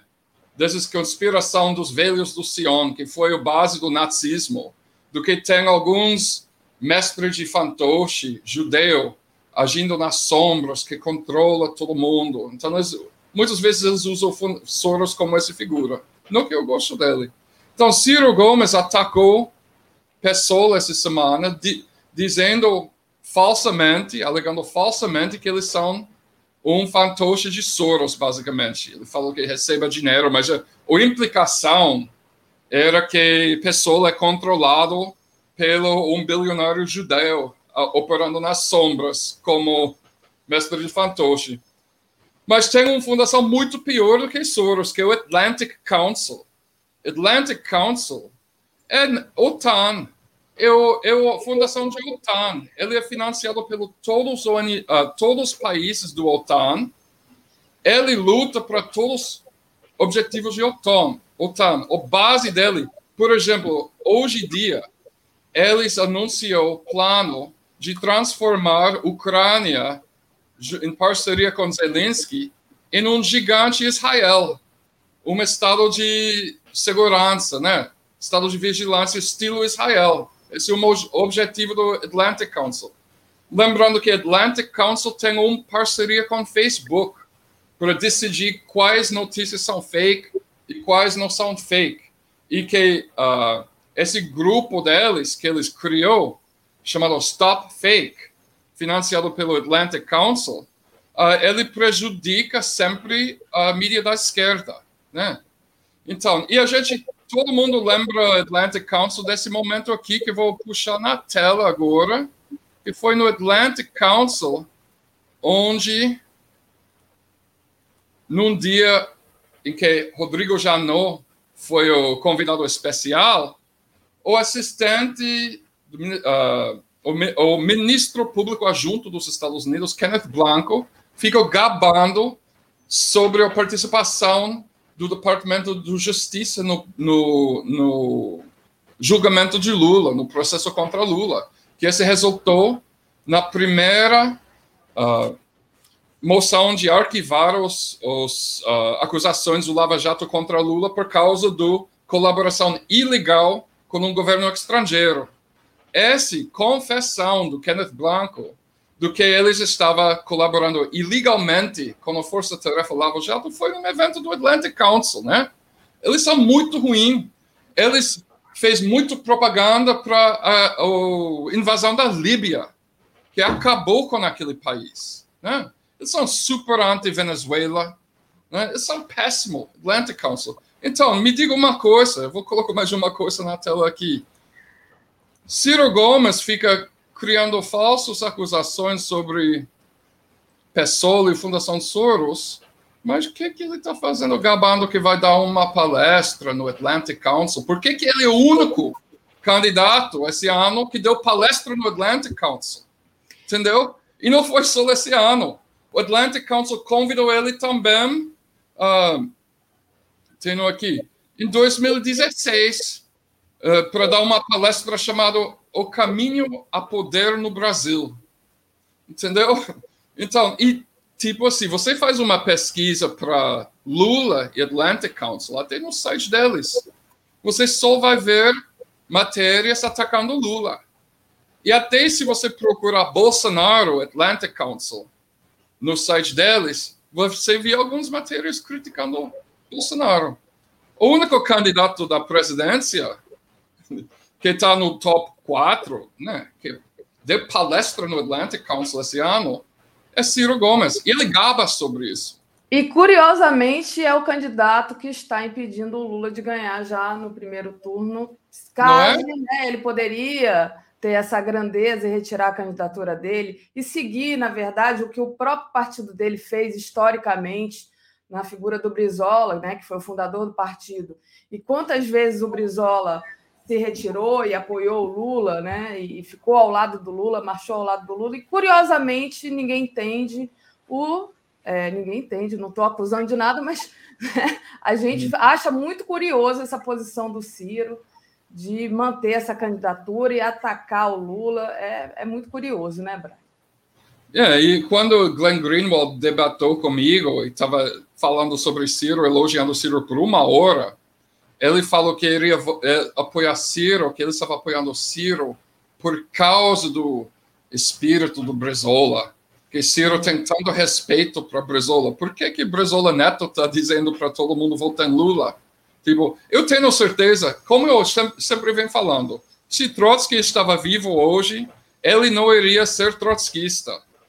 Ele não iria apoiar esses, alguns desses partidos trotskistas, quinta coluna, que anda por aí. Né? E se Brizola estava vivo hoje, ele não seria pedetista, ele não iria apoiar Ciro Gomes nessa eleição, não tenho certeza. Ou ele estaria junto com os brizolistas é, Sim. no primeiro turno, que foi o evento que nós fomos, é, essa quarta-feira, pedetistas históricos ali, Vivaldo Barbosa, Marta Alencar, Fernando Brito, todos pedindo voto no Lula no primeiro turno, e é, professor Chico Teixeira, professor da UFRJ, é, pedindo voto no, no Lula é, é, já no primeiro turno, entendeu? Porque não, não, não há explicação para esse posicionamento, né? Só se você está tentando ajudar Bolsonaro. A única Exato. explicação racional é isso. Eu não sei se você viu a carta dos 50 intelectuais e líderes políticos da América do Sul e, e Central, Rafael Correia. Eu postei sobre isso no meu Twitter e alguns bots do, do Ciro atacou Esquivel e, e, e, Rafael Correia como fascistas antidemocráticos. é absurdo. Absolutamente absurdo. Eu vou, vou puxar aqui a carta, é, só para mostrar para vocês, só para ilustrar que o Brian tá. A gente mostrou ontem aqui, mas é um posicionamento também importante, né? Então, lá, é, os líderes da América Latina pedindo para o Ciro desistir. E o Ciro se gabando de, de estar junto aí com essa, com essa organização, né? Com, Atlantic Council é tipo. é, Atlantic Council, que é justamente é, quem financiou o Alfer, né? Você não pode ser da esquerda e fica colaborando com o Atlantic Council. Gente, desculpa. Atlantic Council, OTAN. O que, que Atlantic Council está fazendo hoje? Ele está ah, tirando, cancelando as contas de qualquer pessoa que não entra nessa onda anti-Rússia. Né? Ele está, ele está, eles têm uma empresa que fica tipo vigilando a internet e atacando qualquer pessoa que não entra no onda do relações públicas a favor de, de Ucrânia. Eles são o maior, sabe, ah, torcedor para o, o país da Ucrânia no mundo agora. Né? Para Zelensky, que é da outra direita. Né? Então, não pode. Desculpa, não pode pôr. E, e quando o Ciro vem, eu vou, vou dar uma checada do data, a guerra já estava andando. Foi em abril que ele deu uma palestra no Atlantic Council. Dois meses depois do que a guerra começou. Ele sabia que o Atlantic Council estava alinhado com Zelensky quando ele foi faz aquela palestra. E não é uma coisa tipo, ah, Conselho de Relações Estrangeiras, Council on Foreign Relations. Eles às vezes vai dizer assim, a gente vai convidar todos os candidatos principais numa eleição de um país para uma palestra na nossa organização. Mas o Atlantic Council não faz isso, só Ciro. Nem convidou, que eu entendo, eu não vi, mas eu que eu entendo que eles nem convidou Simone Tebet. Só Ciro. Bolsonaro não foi convidado. então, Ciro, que isso? Deve ser. Eu sei a resposta. Se eu consigo falar com o Ciro, ele vai me chamar de fascista da esquerda. Não, é muito interessante isso, porque você começa pontuando justamente que tem um pragmatismo aí de da esquerda utilizar essas ONGs até para conseguir é, desenvolver algum trabalho no Brasil, mas é, isso aí você tem que manter a sua independência. Com essa aí fica difícil de manter. Inclusive, só um comentário: eu, quando estava na universidade, na UFRJ, o laboratório de pesquisa social, eu tinha bolsa da CAPES, mas tinha muita gente que tinha bolsa da Fundação Ford e fazia sua pesquisa ali, não tinha, né, se formaram e não, não tinham nenhuma regra e, nada né, que, que pudesse ser levantado ali, um di- direcionamento, nem nada assim. É, é claro né, que o ideal, como você pontuou no começo, é que não tivesse esse tipo de mecanismo, mas é assim que a coisa funciona e é assim que a gente tem que avançar de uma perspectiva, é, numa pers- perspectiva pragmática. Agora, é, é, é- essa fundação é alguma coisa assim que foi muito danosa para o Brasil já, né? Então a gente precisa ficar de olho, né, Brian? Brian, é, não, deixa eu diga, fale. Não fala, tá bom. Eu só lembrei que a gente estava falando a mesma coisa quando estávamos tomando cerveja Maceió, lembra? Pois é. Seus amigos Estou com muita saudade de Maceió. Mas, Brian, agora a gente ainda tem um tempinho. Queria que você comentasse uma matéria do New York Times que é, criticou a política do Covid-19 na China. Né? A gente sabe ali o quanto os chineses foram super rápido né, no combate à Covid e super organizados. E foi um caos, é, digamos assim, nos Estados Unidos, e eles estão criticando a política da China. É absurdo. Não é a primeira vez, né? É... Eles ficam criticando a política da Covid da China direito. Eles ainda estão fazendo, né? Mas esse vez o... uma organização, um observatório da mídia chamado FAIR fez uma boa análise da do última matéria deles criticando uma matéria chamada a política do zero covid da China, a armadilha do zero covid da China sem saída fácil, né? Eles ficam dizendo que com o país inteiro parado, todo mundo está em limbo, vai, teve mais um lockdown, os custos do político dele estão tá crescendo, o Beijing enfrenta uma realidade brutal, ele já se coloca numa armadilha, blá, blá, blá, três anos de política.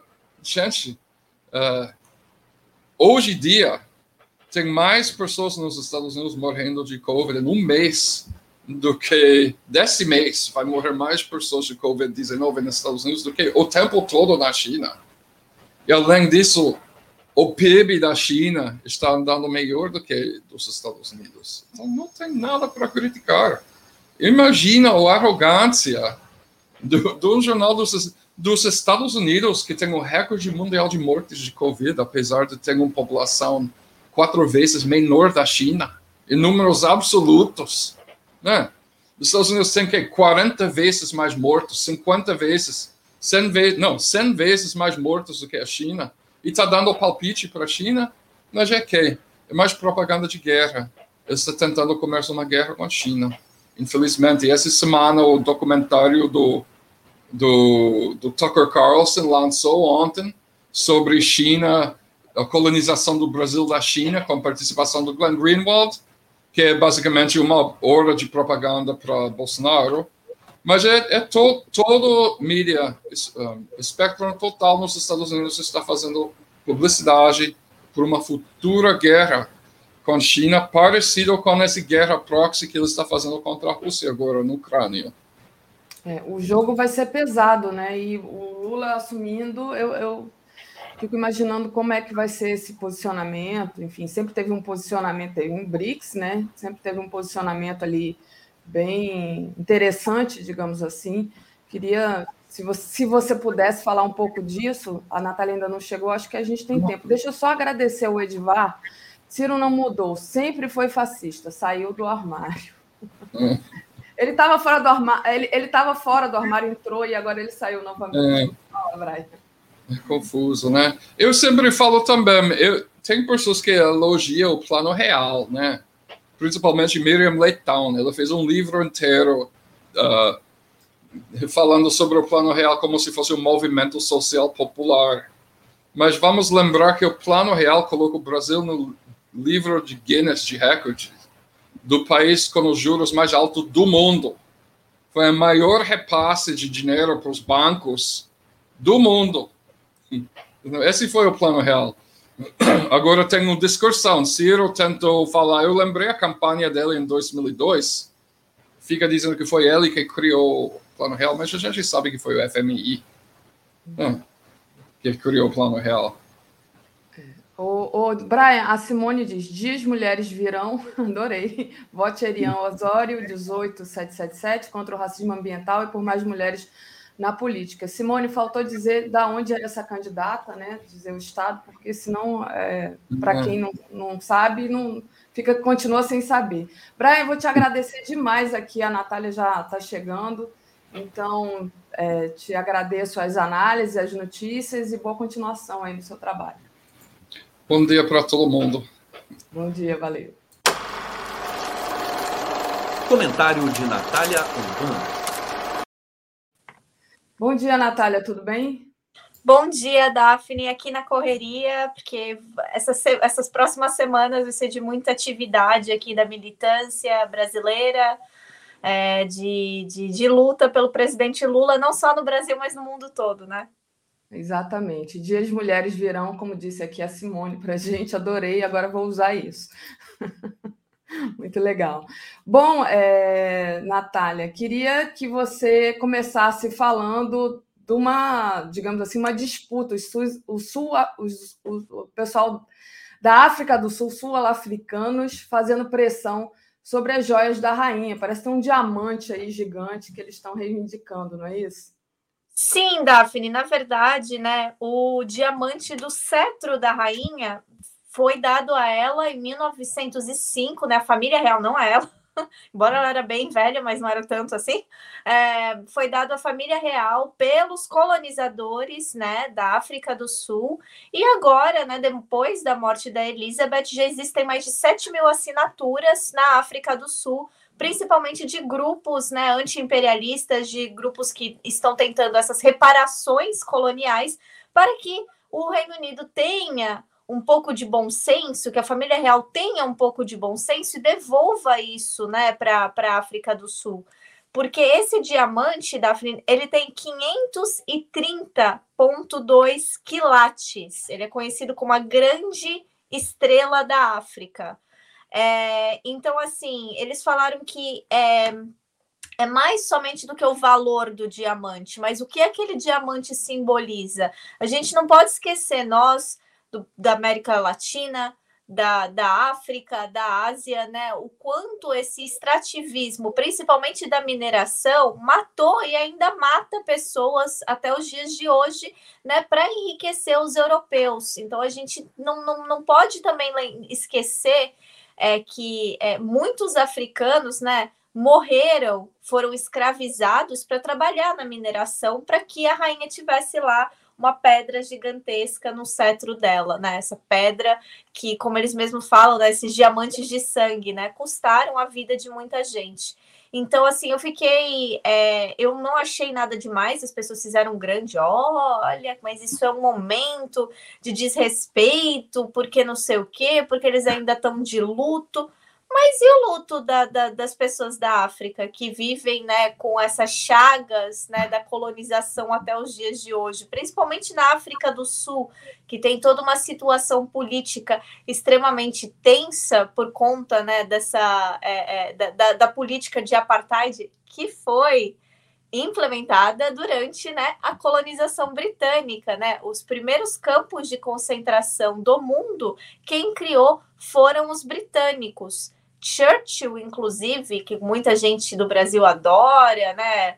Ai, porque ele é tão legal, porque não sei o que. As pessoas falam muito do que ele fez na Ásia, mas não falam que, né, na África do Sul, ele foi responsável, né, pelo cuidado, né, de um campo de concentração. Então, assim, é muito, é, é, é, é uma história muito recente ainda, né? Então, eles estão no máximo direito, né? Espero que eles tenham um diamante de volta.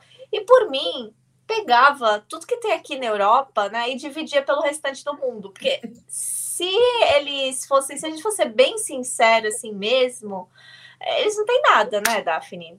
Tudo que eles é. têm foi roubando os outros.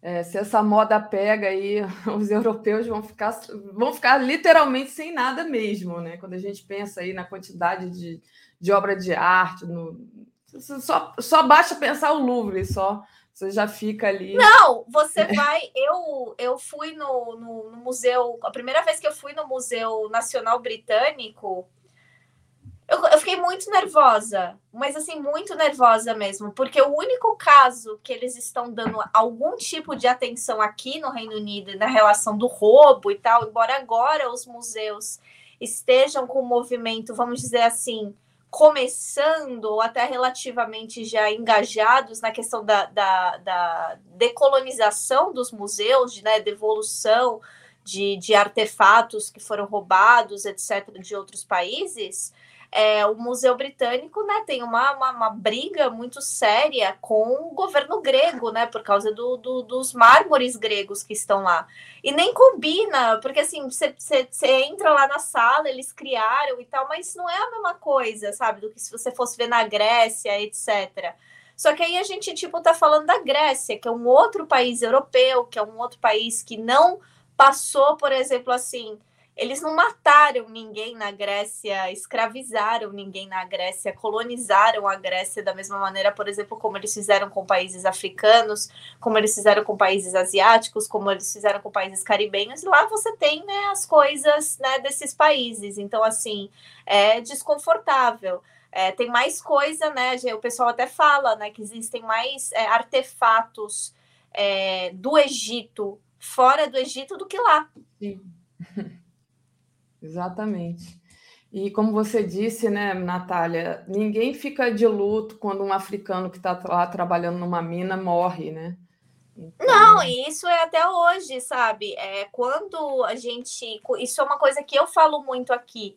É, quando as pessoas estão falando né, do, do, do, do, da responsabilidade do Bolsonaro e etc., eu sempre falo, eu falo assim, olha, o Bolsonaro ele não é uma construção somente da elite brasileira. Ele é uma construção da extrema-direita mundial aliada né, com o capitalismo, porque sabiam que lucrariam muito com ele. Por que, que você acha que o Bolsonaro é tão é, é, é, é incessante em querer fazer com que exista mineração dentro de territórios indígenas? Ah, mas é porque ele vai ganhar um dinheiro.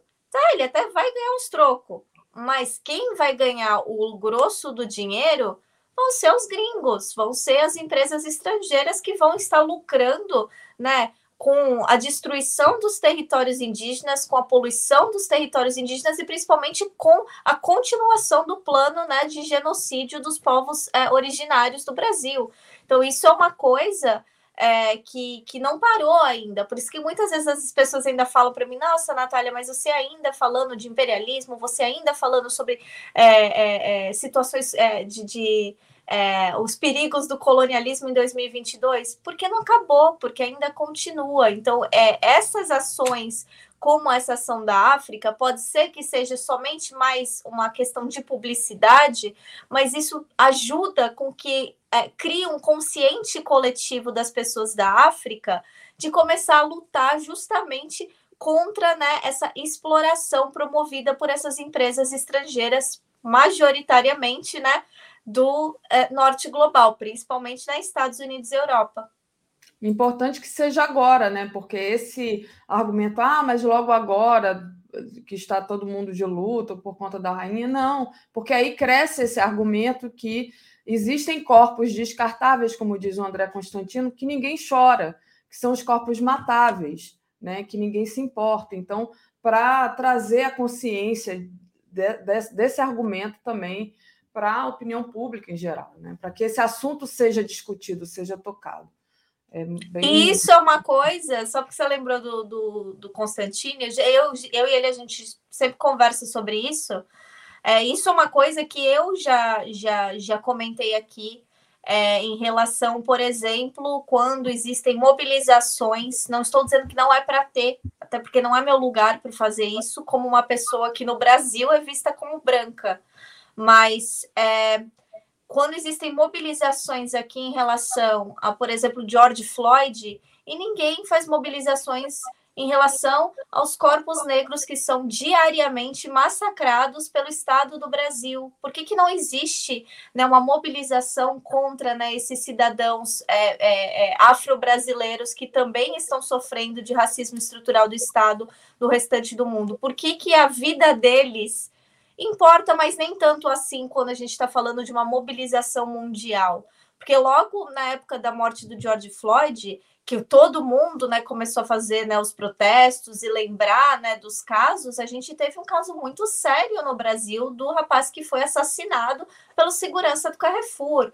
Logo depois nós tivemos né, um assassinato da Roberto. menina Ágata. Então, assim, são vários assassinatos que é, por mais que você tente falar, e eu sei que aqui no Reino Unido existe a Frente Preta que está fazendo um trabalho lindo de conscientização, de tentando levar justamente essas questões, parece que a, aquele, vamos dizer assim, aqueles grupos progressistas liberais que abraçam, adoram abraçar essas pautas é, é, é, internacionais, o internacionalismo deles fica só na parte de cima do mapa, na parte de baixo é, ah, mas lá é complicado. Não, não é complicado. A, a, a, a morte é a mesma, a, a o racismo estrutural é o mesmo, a mãe chorando pelo filho é a mesma, os familiares chorando é o mesmo, o trauma de uma comunidade de é, todos os dias passar a ser atacada pela polícia, ter medo né, de você carregar um guarda-chuva na rua e ser considerado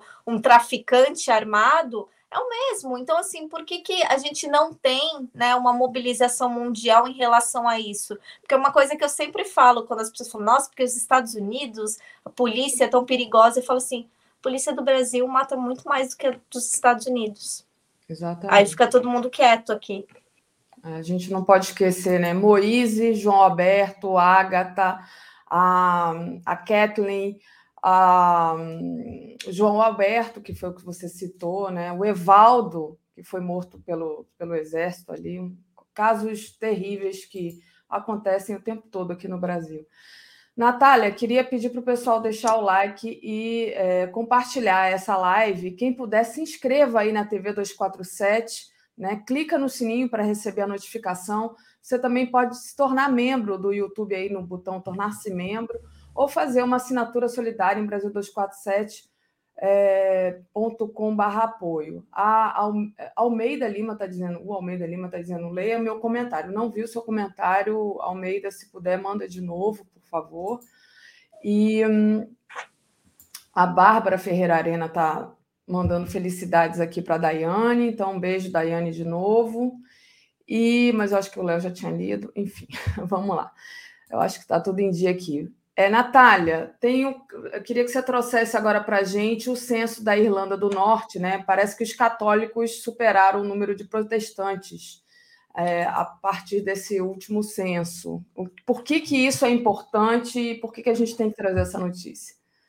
Isso é muito importante, Daphne, porque historicamente falando, os católicos são os que se identificam na Irlanda do Norte como irlandeses porque os protestantes eles se identificam como britânicos.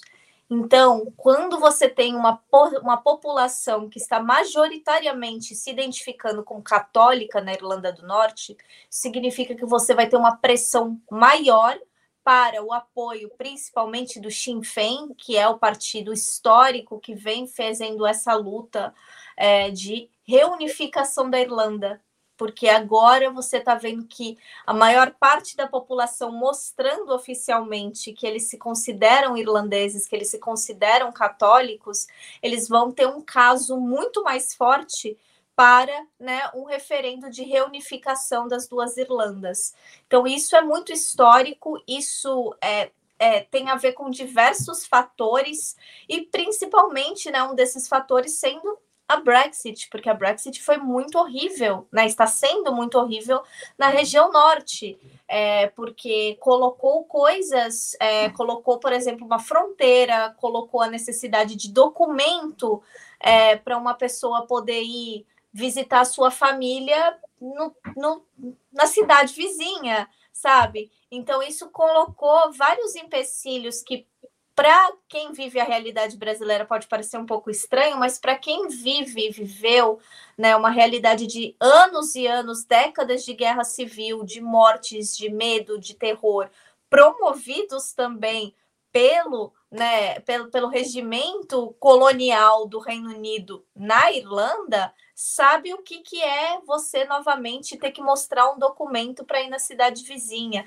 sabe o que, que é você novamente, né, ter que andar com um passaporte, ter medo de você andar com o seu passaporte, porque de repente, se alguém vê que você é irlandês e não britânico, você vai apanhar na rua, vão colocar fogo no seu carro, vão é, quebrar a sua janela.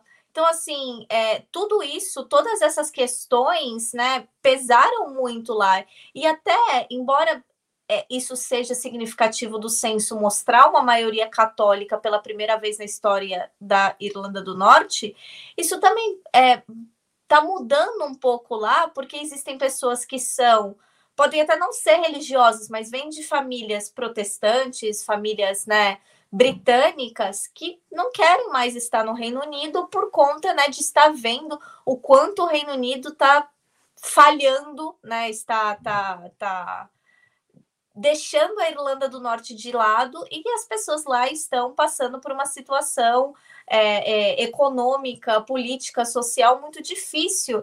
É, é, um país que atualmente você tem mais de 30% da população vivendo em uma pobreza trabalhadora, ou seja, são pessoas que trabalham e que não têm dinheiro para né, suas despesas básicas o que para muitos brasileiros, né, se tornou também uma realidade, né? Então, assim, é muito difícil você, só que é muito difícil você falar disso no Reino Unido, né? Uma ilha pequena onde se concentra, sempre historicamente se concentrou grande parte do capital do mundo. Então, assim, as pessoas elas querem poder ter um futuro melhor, querem poder ter um futuro de paz, querem, né, deixar para trás toda é, é, essa dor que foram os anos de guerra civil, e isso está sendo né, a, a, a, cada, cada vez mais é, é, trabalhado aos pouquinhos pelo, né, pela administração nova do Sinn Féin, que, por sinal, é, tá uma situação muito complicada, porque eles ainda não formaram governo, então a, a Irlanda do Norte provavelmente vai ter eleições novamente, apesar do Sinn Féin ter vencido, por conta né, do, do, da lei que existe lá de que você não pode ter um governo com somente um partido republicano ou um partido pró é, é, monarquia, pró Reino Unido. Você tem que ter os dois no governo. E como o Sinn Féin foi o mais votado dos republicanos, é, é serem, sendo né, eles na liderança, o outro partido que foi o, mais votado dos pró-britânicos, que é o DUP, que é um partido, vamos dizer assim, de extrema direita protestante, é, eles se recusam a formar um governo com o Sinn Féin. Eles se recusam a chamar, né, a montar um novo parlamento. Então, por isso, eles vão ter que ter eleições de novo. Mas o Sinn Féin não está assustado com isso, porque eles estão dizendo que eles vão usar essa oportunidade para ainda ter mais votos ainda para mobilizar a população, mostrando: olha, enquanto eles aqui, eles que estão querendo né, ficar discutindo picuinha católico-protestante, a gente está querendo trabalhar pela classe trabalhadora, a gente está querendo dar qualidade de vida para vocês. Então, assim, mais uma vez, é, é muito boa sorte né, para a Irlanda do Norte, para todas as Irlandas né, que estão vivendo um momento político histórico. Muito bom, né? Muito, muito importante, como você disse, né, Natália? Natália, deixa eu agradecer a Fátima Mafra, que manda aqui. Bom dia, 247, Dias Mulheres Virão, 1310, Liana Cirne. Liana que faz participações aqui como convidada no, na TV 247, então todos vocês já devem conhecer é, a Liana. A Murilo Ferraz disse assim: é, bancada da educação em Goiás é professor Eduardo 1310, então, outro candidato aqui. A gente tem feito uma série de entrevistas aqui com candidatos progressistas, né, de todos os, os partidos progressistas. O Birajara está perguntando aqui para você, Natália, se ainda existem cancelas em alguns lugares da Irlanda. Olha, é, as cancelas com guardas não existem mais. É, eles colocar, eles colocam muitas vezes é, em ocasiões especiais, mas nas cidades grandes não tem. Mas ainda existem né, os muros fazendo as separações dos bairros, das regiões. É, embora que hoje em dia alguns lugares que historicamente eram somente católicos ou somente protestantes estão mudando né, um pouco a sua, a sua demografia. Porém, por conta do Brexit, recentemente aconteceu um caso muito sério na Irlanda do Norte, no qual uma mulher protestante, mas casada com um homem católico, grávida, foi atacada, tomou uma pedrada né, na, na casa dela, estava se mudando, final de gravidez, ela estava sete, oito meses grávida, com barrigão, teve que se mudar, porque as pessoas não aceitavam que ela era né, uma mulher casada com um católico. Então, assim, é, eu, por exemplo, eu tenho é, é, um amigo que mora aqui na Escócia, é, ele veio morar aqui na, época, no, no, na década de 80, porque é, espancaram o pai dele, mas espancaram do pai dele ir para o hospital, tudo, colocaram fogo no carro do pai dele, porque o meu amigo estava noivo de uma mulher católica e eles moravam em uma área majoritariamente protestante.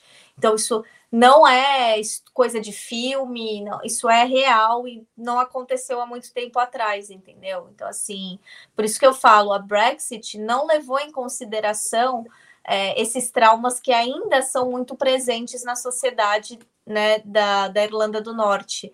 E agora eles estão mostrando, né, falar, ah, se vocês não têm consideração com a gente, a gente também não precisa ter consideração com vocês. Então, né, espero que logo, né, existe até uma piada, né, que teve naquele, naquela série é, Jornada nas Estrelas, tem um episódio em que eles estão falando do planeta Terra, eles falam assim: ah, em 2024 a reunifica foi quando aconteceu a reunificação da Irlanda e não sei o quê. Então agora uhum. o pessoal tá falando, falando, olha, tomara que seja, né, aquela coisa meio, né, profética, né? Tomara profética. que em 2024, pelo menos, a gente já tem uma Irlanda reunificada.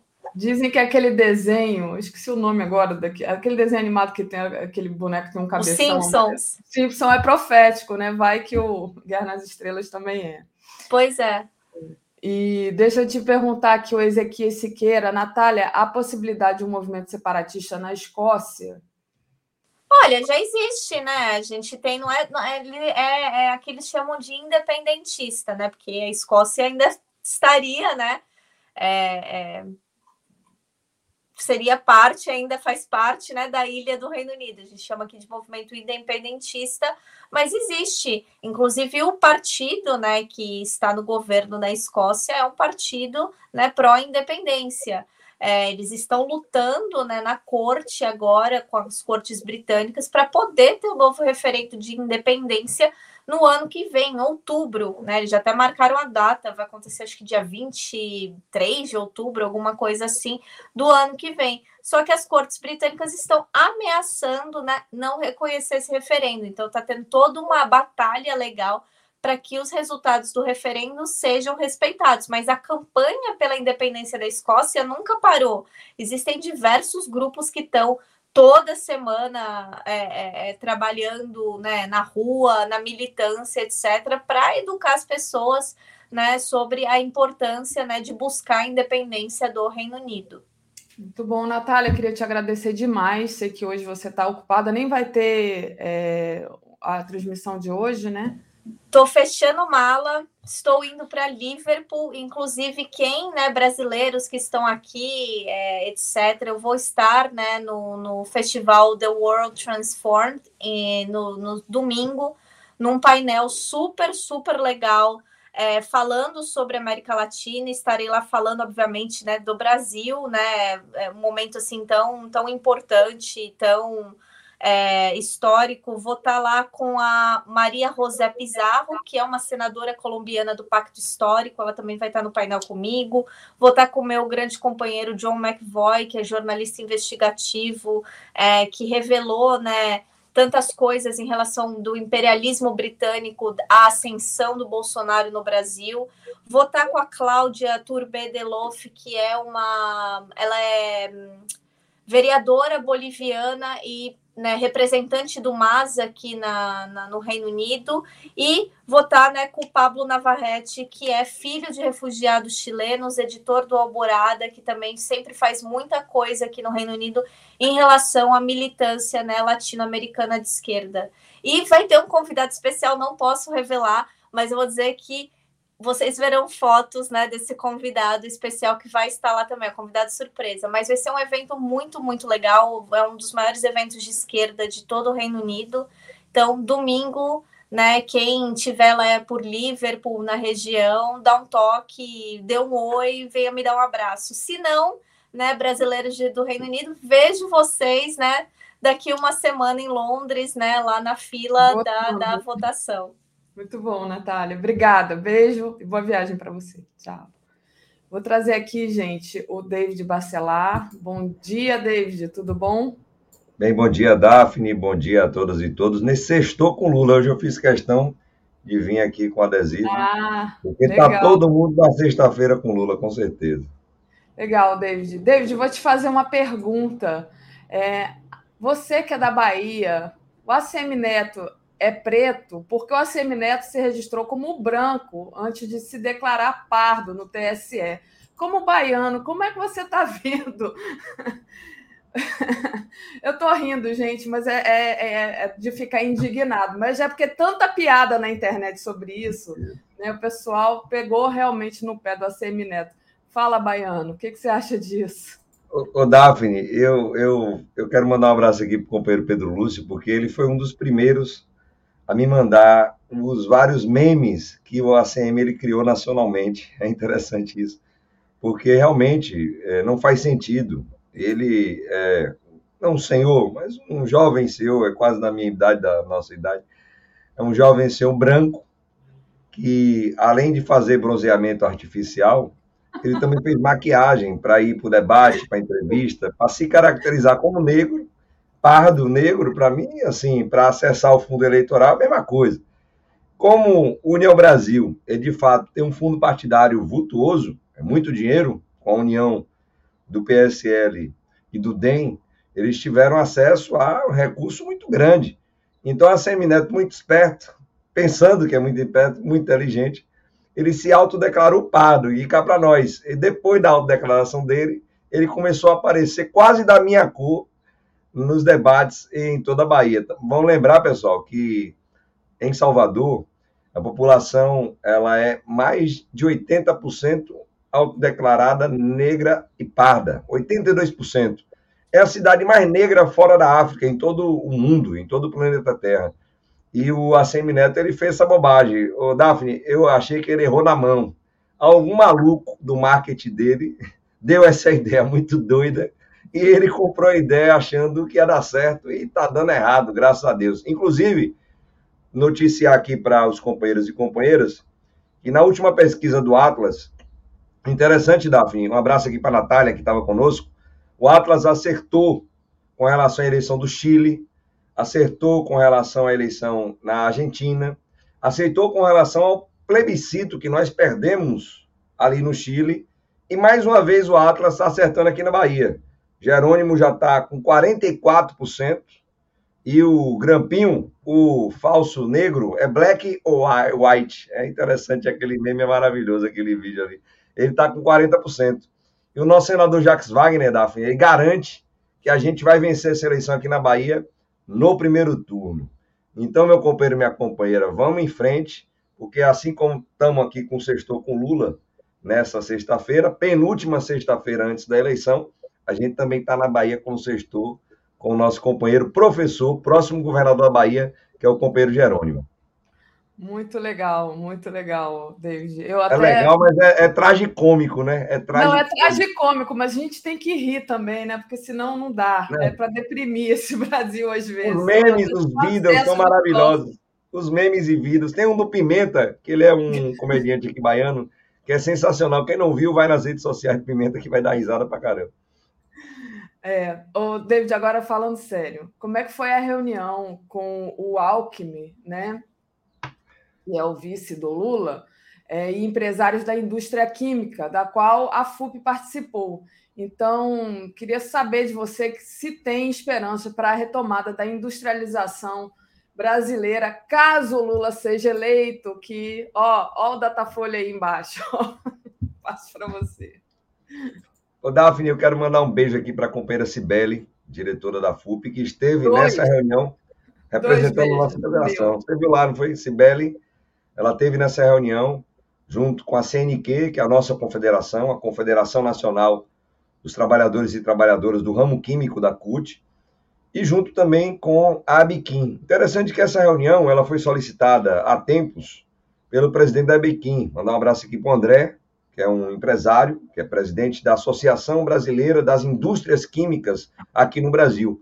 E nessa reunião estiveram os cinco maiores CEOs ou presidentes das indústrias químicas do nosso país. Estamos falando aqui da Detem, Braskem, da Alquímica e outras empresas que estiveram ali representadas junto, não com o presidente Lula, que não conseguiu atender essa agenda, mas o vice-presidente, o Geraldo Alckmin, atendeu e muitíssimo bem, pelo que conversei com nossa amiga e companheira Cibele. Então, sim, Daphne, há um objetivo muito grande é, no governo Lula de promover um processo de reindustrialização do país. Até porque o governo Bolsonaro ele promoveu um processo de desindustrialização. Somente aqui no Nordeste foram várias indústrias, inclusive químicas, que foram desmontadas e que saíram do país. Além das empresas de metal mecânica, da indústria naval e também de montagem de automóveis como a Ford, que saíram do Brasil. Então, sim, há uma intenção, e isso está previsto no programa de governo do presidente Lula, de nós estarmos promovendo a reindustrialização do país, e nesse caso específico, da indústria química. É, nos governos, tanto do Lula quanto da Dilma, havia o reiki, que é um processo que trazia vantagens, é, não somente é, econômicas, financeiras e tributárias, principalmente para a indústria, mas que trazia também um processo de proteção dos trabalhadores e trabalhadoras. Essa reunião foi importante porque é uma das poucas vezes que a gente vê isso acontecer. Nós tínhamos o patronato junto com representações dos trabalhadores e trabalhadoras com o mesmo objetivo, de trazer um processo de reindustrialização do país, ou seja, de investimentos da nossa elite, não no capital financeiro e rentista, mas no capital produtivo que gera emprego, que gera renda no nosso país, e é óbvio que as entidades sindicais terão um papel completamente diferente do governo Bolsonaro, lá no governo do presidente Luiz Inácio Lula da Silva. Um abraço aí para a Cibele, que cumpriu muito bem essa agenda e que representou muito bem, trazendo ali a nossa pauta para também o governador, ex-governador e agora vice-presidente Gerardo Alckmin. Muito bom. Mandar um, um beijo para a Cibele da minha parte também. E o Jorge Nascimento, bom dia, David. É 13 na Bahia e 13,50 com Zé Maria e na Áustria, 13,122 aqui no Rio de Janeiro. Então, um beijo para minha amiga Náustria, que eu gosto muito, e para o Zé Maria também, quem eu já fiz até uma entrevista aqui, junto com o Ricardo Bezoini, está no. Tá nessa série de entrevistas que a gente está fazendo com os candidatos. A Náustria também foi entrevistada pela, pela Regina Zappa, também muito boa candidata. Aliás, estamos com candidatos maravilhosos, progressistas aqui no Rio de Janeiro. E deixa eu agradecer aqui também o superchat da Janete Urtasun. Bronzeamento artificial por ultravioleta é proibido no Brasil. Foi uma ação ilegal, lembra, Janete? A Rosa Maria Porolari. É preciso um corte dessa fala da Natália sobre a Inglaterra e a hipocrisia do imperialismo, fundamental para divulgação. Gratidão. A gente que agradece, Rosa.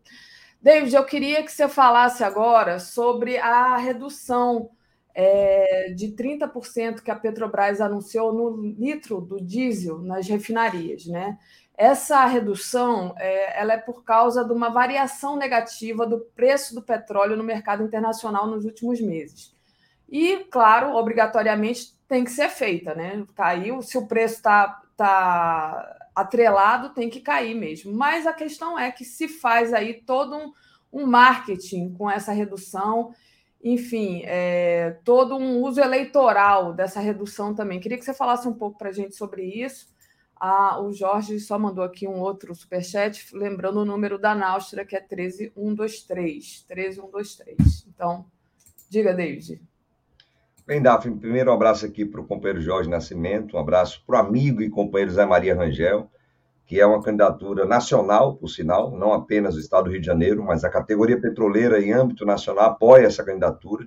Inclusive, quem não fez isso ainda, companheirada, ajuda na vaquinha do companheiro Zé Maria, que o sindicalista não teve muito acesso ao fundo partidário. Tivemos aí pessoas com mandato que tiveram acesso ao recurso, mas o companheiro está precisando da ajuda, não somente aqui do apoio financeiro, mas do apoio político de cada um e cada uma. Bem, Daphne, é verdade. O Bolsonaro, a cada pesquisa, ele se desespera. Nós tínhamos falado isso aqui antes e não é mentira. Hoje é sexta-feira, não é? Então, toda vez que sai uma pesquisa, seja do IPEC ou da Datafolha, ele se desespera na sua live diária, ele anuncia uma redução de um combustível. Lembramos que na semana passada houve uma redução na gasolina, depois no gás de cozinha, e nesse ano ele veio para o diesel. Olha só. Sinalizando que aquilo que ele dizia lá atrás, que ele não iria mexer né, na política de preços dos combustíveis, que a Petrobras era algo que destruía o país, olha só, e que ele não conseguia é, mudar o PPI, o preço de paridade de importação, é mentira.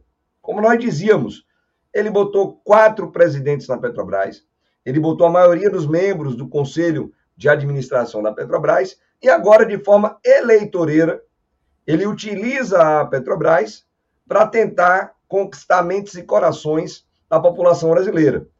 Porém, contudo, entretanto, como o aumento ele foi avassalador durante todo o seu governo, não fez nada. O presidente que andava de jet ski, fazia motocicleta, não trabalhava, é quase um vagabundo esse atual presidente da República. Ele não fez absolutamente nada para mudar a política de preço. E somente agora, quando o Lula não somente estaciona, mas também começa a subir nas pesquisas, tendo a possibilidade de vencer as eleições em primeiro turno, e é importante convencer o companheiro que está na dúvida para que não faça isso, não tem terceira via, a eleição está polarizada, ele então começa a reduzir preço dos combustíveis.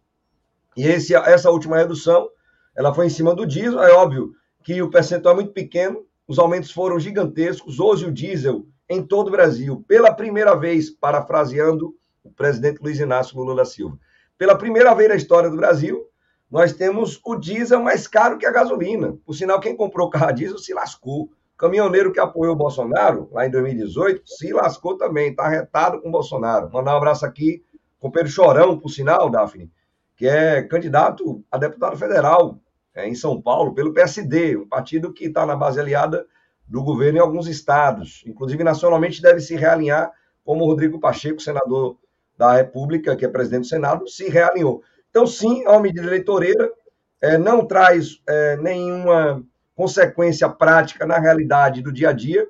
É, a pressão ainda do diesel na inflação é grande.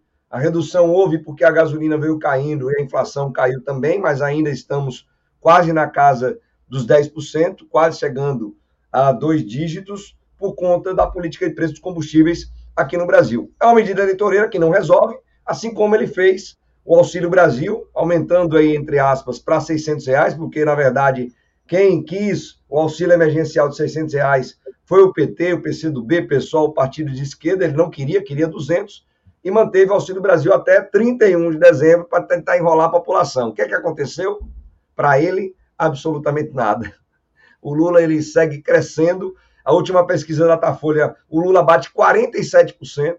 Nos votos válidos, nós ganhamos a eleição em primeiro turno, e é óbvio que o povo não é bobo. O povo vai pegar gasolina assim mais barata, Lula subiu, gasolina caiu, Lula subiu, diesel caiu, e o povo vai continuar votando no Lula, porque entende muito bem que o Brasil precisa voltar a ser feliz, sem dúvida alguma. Muito bom, David. Olha, aqui o comentário do Alair Padovani. Ontem na live do Inominável, o bicho estava com cara de defunto. Já tem, na verdade, né? Ele já tem, né? Agora deve estar tá piorando a cara, tá? O próprio zumbi. David, queria te agradecer demais pela participação de hoje e, enfim, boa continuação aí do trabalho de vocês. Valeu. Ô, Daphne, eu agradeço pela oportunidade, chamar a atenção aqui dos companheiros e companheiras da comunidade 247, que a gente precisa estar nas ruas. Vai ser um momento importantíssimo de nós dialogarmos com as pessoas, aquelas que estão em dúvida. É importante que nós estejamos até o dia 2 de outubro, inclusive no dia 2 de outubro, no domingo, cada um fazendo a sua manifestação silenciosa lá no dia 2, mas até lá nós estamos nas ruas, com alegria, com esperança, com amor, para a gente vencer o ódio de uma vez por todas e a gente, no primeiro turno, resolver essa parada, ou seja, trazendo Lula para a presidência da República com aqueles parlamentares, aquelas parlamentares que irão ajudar ele nacionalmente, estadualmente com os nossos governadores e governadoras. Daphne, um beijo no coração, um beijo em todos e todas, um beijo aqui para a nossa companheira Tereza Curvinel e um bom final de semana a todas e todos. Obrigada, David. Beijo para você também. Comentário de Tereza Cruvinel. Opa, puxei, puxei, a Tereza não veio. Bom dia, Tereza. Bom dia, Daphne. Bom dia a todo mundo aí da comunidade que nos acompanha. Bom, Tereza, vamos começar falando do Datafolha, né? Como disse aqui nossa internauta, Dias Mulheres Virão. A gente está aí nessa reta final. Ontem teve boa notícia, Datafolha, né? O Lula chegou a 50% dos votos válidos, com, essa, com chances reais de ganhar já no primeiro turno, né, Tereza? Então, como é que você avalia de maneira geral essa pesquisa Datafolha de ontem? E depois a gente vai trazendo uns detalhes aí que você achar que, que é importante trazer. Tá certo. É, eu acho que essa pesquisa de ontem mexeu muito é, com o ânimo do lado do Lula, né, o ânimo da militância, dos apoiadores, da coordenação de campanha, todo mundo muito otimista.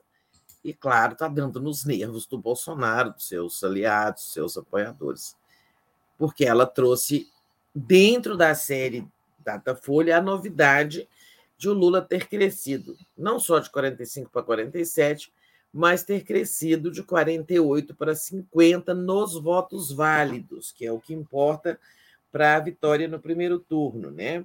Preciso ter 50% dos votos mais um voto, né?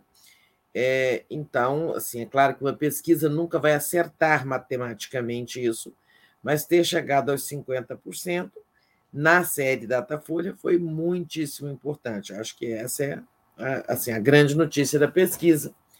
Embora IPEC, é, a pesquisa IPEC já tenha dado 52, né?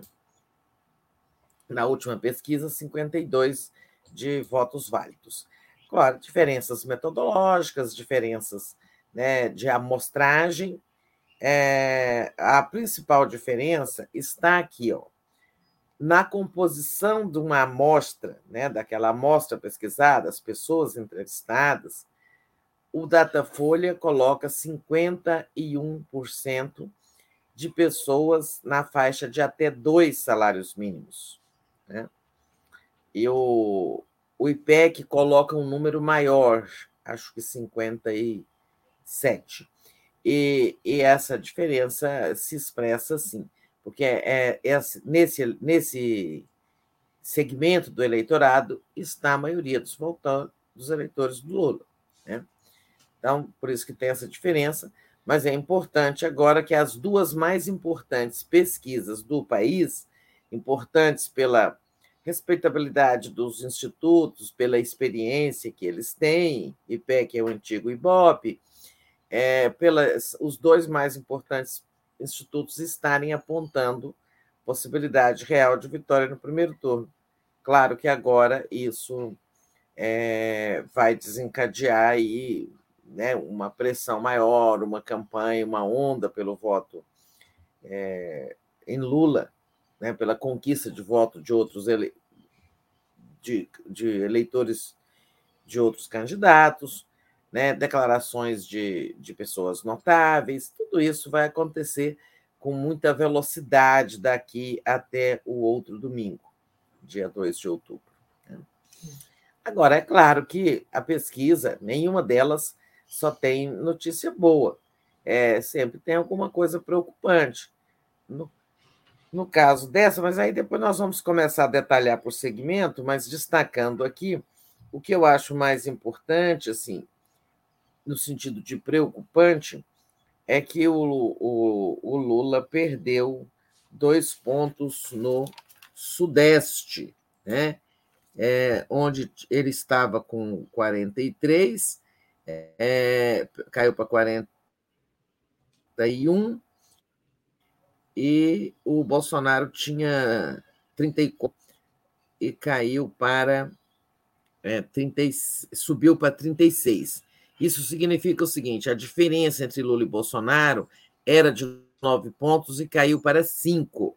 Na região Sudeste, que é a mais é a que congrega, né, reúne o maior número de eleitores do país, cerca de 42% dos eleitores estão na região Sudeste. Uhum. Então, assim, eu acho que a nota de preocupação é o Sudeste continua sendo o cavalo da batalha, né? porque Nordeste não há dúvida, Lula continua liderando lá com 30, com 40, não, Lula com 62 e o Bolsonaro com 24, né? É uma vantagem aí enorme. No norte, 42 a 36, o Lula passou em frente do Bolsonaro. No sul, é, o Lula cresceu seis pontos, né? aproveitando e fazendo aqui essa parte das regiões, já que eu falei em Sudeste. O Lula cresceu de 32 para 40 e o Bolsonaro perdeu três. Agora eles estão num empate técnico ali, mas numericamente à frente, 40 a 39. Mas lembrando que até alguns dias o Bolsonaro liderava com alguma folga, era a única região que ele estava assim, liderando. Bom, e única não, tinha o Centro-Oeste também, onde o Bolsonaro, sim, lá aqui no Centro-Oeste tem empate técnico, 41 a 38, mas com o Bolsonaro numericamente à frente, 41 a 38 do Lula. Bolsonaro cresceu um ponto aqui no Centro-Oeste, região muito bolsonarista, todos vocês sabem por quê. Além do conservantismo, é região muito interiorizada do país, tem forças do agronegócio, negócios rurais, etc. Né? Então, assim, é, a, pesquisa está cheia de notícias boas que nós vamos repassar e tem essa nota de preocupação. É claro que a campanha do Lula já, já detectou isso, pela pesquisa tracking, né, aquela que eles fazem todo dia lá na toda campanha tem o seu tracking. É, o tracking deve ter indicado, tanto é que o Lula está se concentrando aí em Rio e São Paulo, né? Nessas últimas, uhum. é, nessas últimas horas, é, muita movimentação Rio São Paulo. Por quê? Para recuperar esses pontos, dois pontos perdidos nessa região, que significam muito voto, né? Muita gente. É. Tereza, e é, bom, é a importância também dessa da, da, região que é chamada Triângulo das Bermudas, né? Rio, São Paulo e Minas, é, a gente podia analisar como é que o Lula está com esses candidatos, né?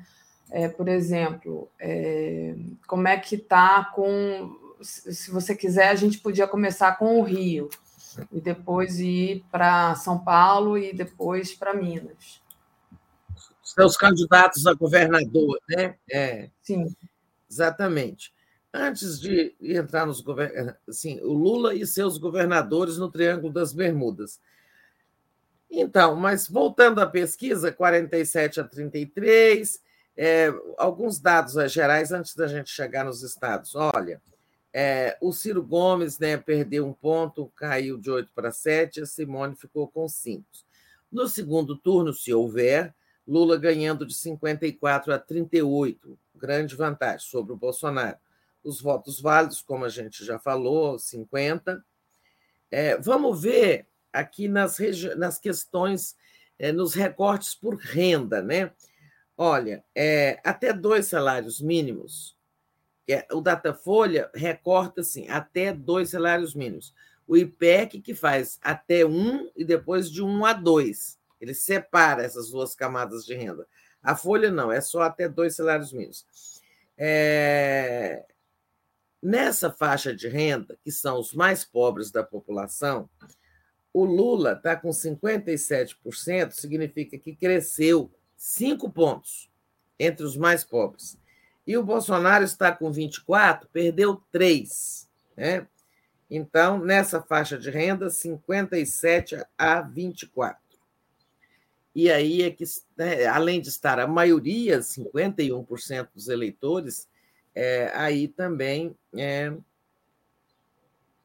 é, é isso, tem a, congrega a maioria dos eleitores, e aí a, a, a, faixa de renda onde o Lula é disparado, o preferido. Né?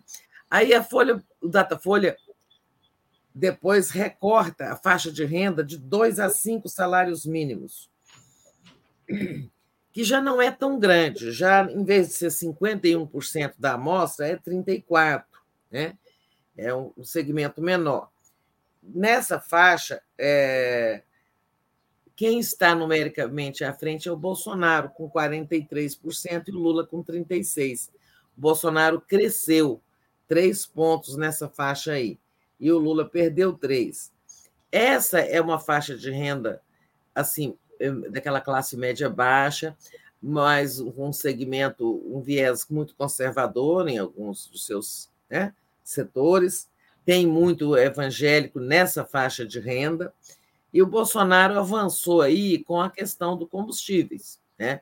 Já são pessoas que têm um carro, é, um carrinho, e estão gostando muito da, do combustível barato artificialmente que eles aprontaram e agora estão mexendo no diesel artificialmente, né, com motivos eleitoreiros. Mas aí é aquilo que eu dizia: os que ganham até dois salários mínimos são muito mais numerosos do que os que ganham de dois a cinco. Né? É a realidade do Brasil. Portanto, falamos muito entre os evangélicos. O Bolsonaro não teve grande mudança ali, não. Bolsonaro 50, Lula 32.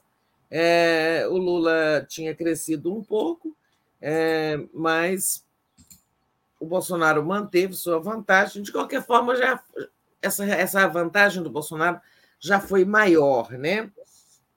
Mulheres, né? O Lula continua tendo uma grande vantagem, subiu de 46 para 49 e, a, e o Bolsonaro 29, ou seja, Bolsonaro não saiu do lugar, apesar de tanta besteira machista e misógina que aconteceu recentemente. Então, ali o Lula continua tendo 49 a 29, é, uma vantagem de 20 pontos sobre o Bolsonaro entre as mulheres. É, eu não peguei a situação dos homens, não anotei no meu caderno. Aqui, mas... ó, tá na tela, olha. O Lula está ah, então, com 44. O Lula está com 44%, ficou igual, e o Bolsonaro está com 38%, ganhou mais um. Então ele ganhou, o Bolsonaro ganhou um ponto aí no, nos homens. No voto masculino, né? No voto masculino, exatamente. Olha, tem um dado aqui interessante que a gente tem que prestar atenção, sobretudo a campanha. É, o discurso de voto útil em cima de eleitores de Ciro Gomes e Simone Tebet, é, ele nem sempre é positivo. É preciso ter cuidado com essa forma de fazer isso. É, entre os eleitores do Ciro, é, 51% na última pesquisa admitiam votar no Lula em primeiro turno para liquidar a eleição. Né? Agora eles se reduziram para 43, ou seja, menos 8. Né? Talvez sejam eleitores que não gostaram da abordagem do voto útil. Né? É, entre os da Simone. Ah, não.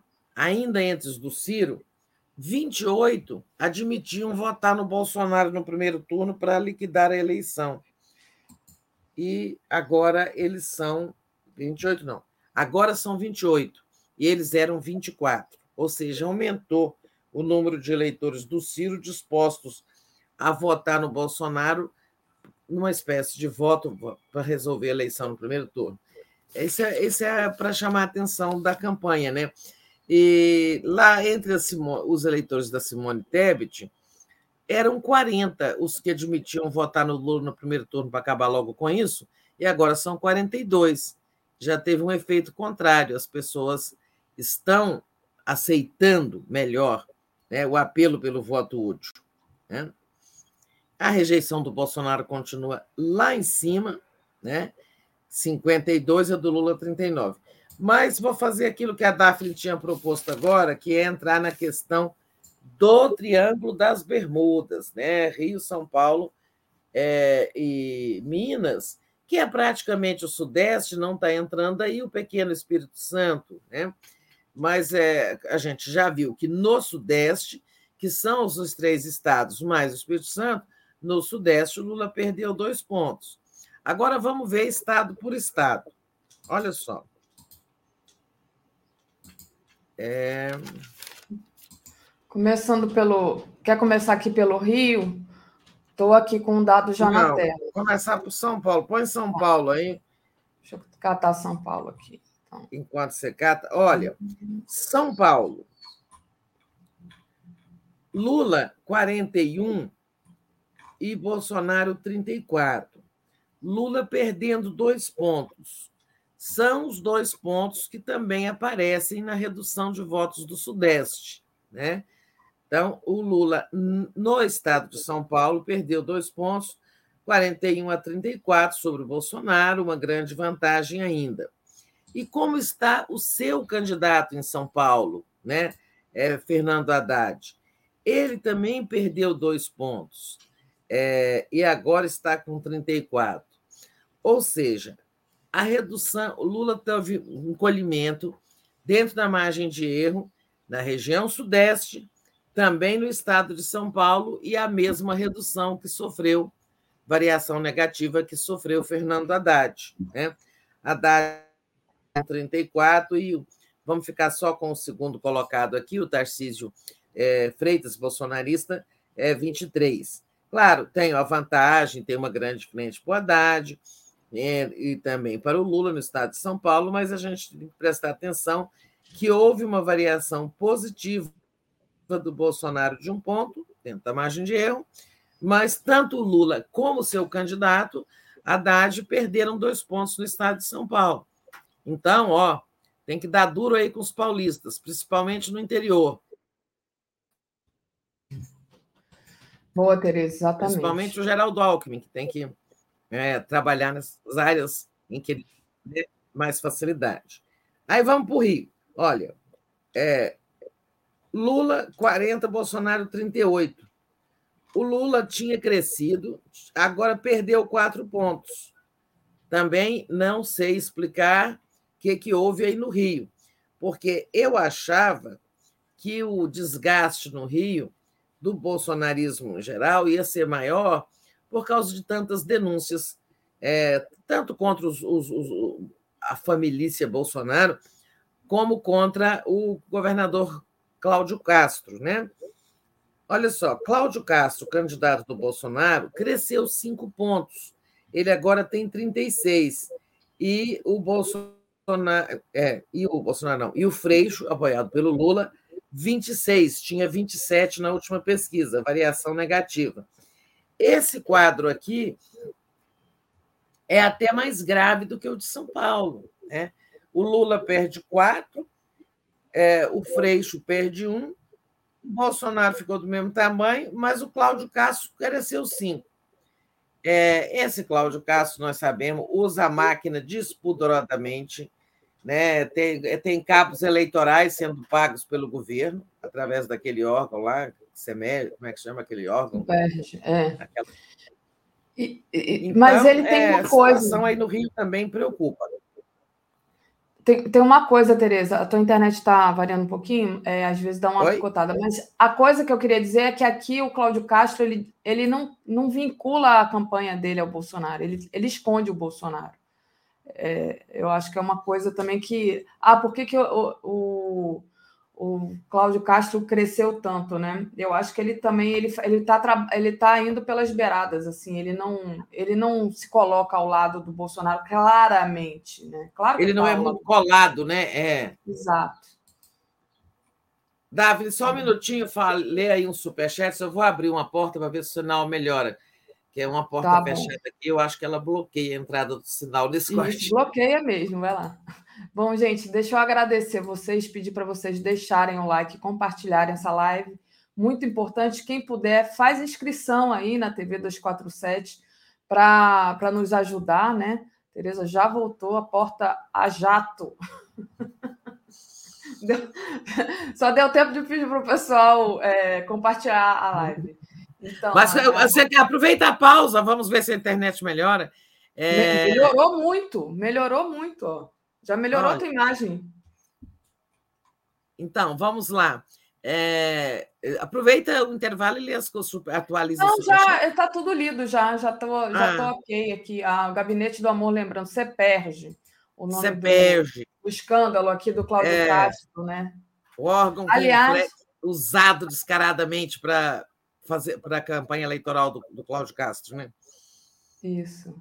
É... é, ele, ele, é, ele não cola muito no Bolsonaro, ele tem, ele tem uma, uma, um perfil né, mais moderado, não é assim, não, não, não posa de, raivoso, não é tanto quanto um bolsonarista, não é? Então, isso, claro, traz vantagem para ele. Deixa eu ler aqui o comentário da Ana Vilela. É, gente, no meu bairro aqui na Zona Oeste do Rio, só tem propaganda do Bozo e do Cláudio Castro. Aqui não existe campanha de qualquer outro candidato de partidos progressistas. É muito bom essa, essa, essa, essa mensagem dela, porque eu estou falando do ponto de vista da propaganda eleitoral da televisão. Né? É claro que eu não circulo por todos os bairros do Rio de Janeiro. O Rio de Janeiro é muito grande né? e é, não circulo. Mas olha aqui, é, ela deve estar falando da, das filipetas, né? De, de, dessas, desses papeizinhos que são dados. Então, é, mas na campanha da televisão, eu não vejo assim o Cláudio Castro colando muito no Bolsonaro, não. Ao contrário, eu vejo ele se descolando um pouco do Bolsonaro. Mas deve ter na, na Zona Oeste, que é a área dominada pela milícia, ou seja, né? A gente sabe do envolvimento do Bolsonaro ali com as milícias, onde o Bolsonaro deve ser muito forte, o Cláudio Castro aí se cola com, com o Bolsonaro. Então, achei interessante. É, também, por exemplo, a ausência de comitê, né? além de, de material gráfico, a que ela, ela pode estar se referindo, não tem um comitê, aí entram problemas de recurso, é onde eu falo que entra a máquina, né? Os que estão no governo têm muito mais condições de se fazer presente em todos os bairros, né? Não, e, é... e, e, tem bairro que, que a esquerda não pode entrar, não, Tereza. Aqui o. Aqui é, e também tem isso, né? É, o domínio territorial isso, dessas, é, dessas forças da, da extrema-direita ligadas ao crime, né? É, exatamente. Mas, assim, falando dos três estados. Faltou Minas, né? É. Faltou Minas, que é de onde vem a melhor notícia para o Lula, neste segmento, neste recorte aí do Triângulo das Bermudas, das Bermudas, como dizia doutor Ulisses Guimarães. Né? Para quem é muito jovem, o Triângulo das Bermudas era uma região aí do Caribe onde diziam que aviões desapareciam. Né? Entravam e não, caíam e nunca mais eram encontrados.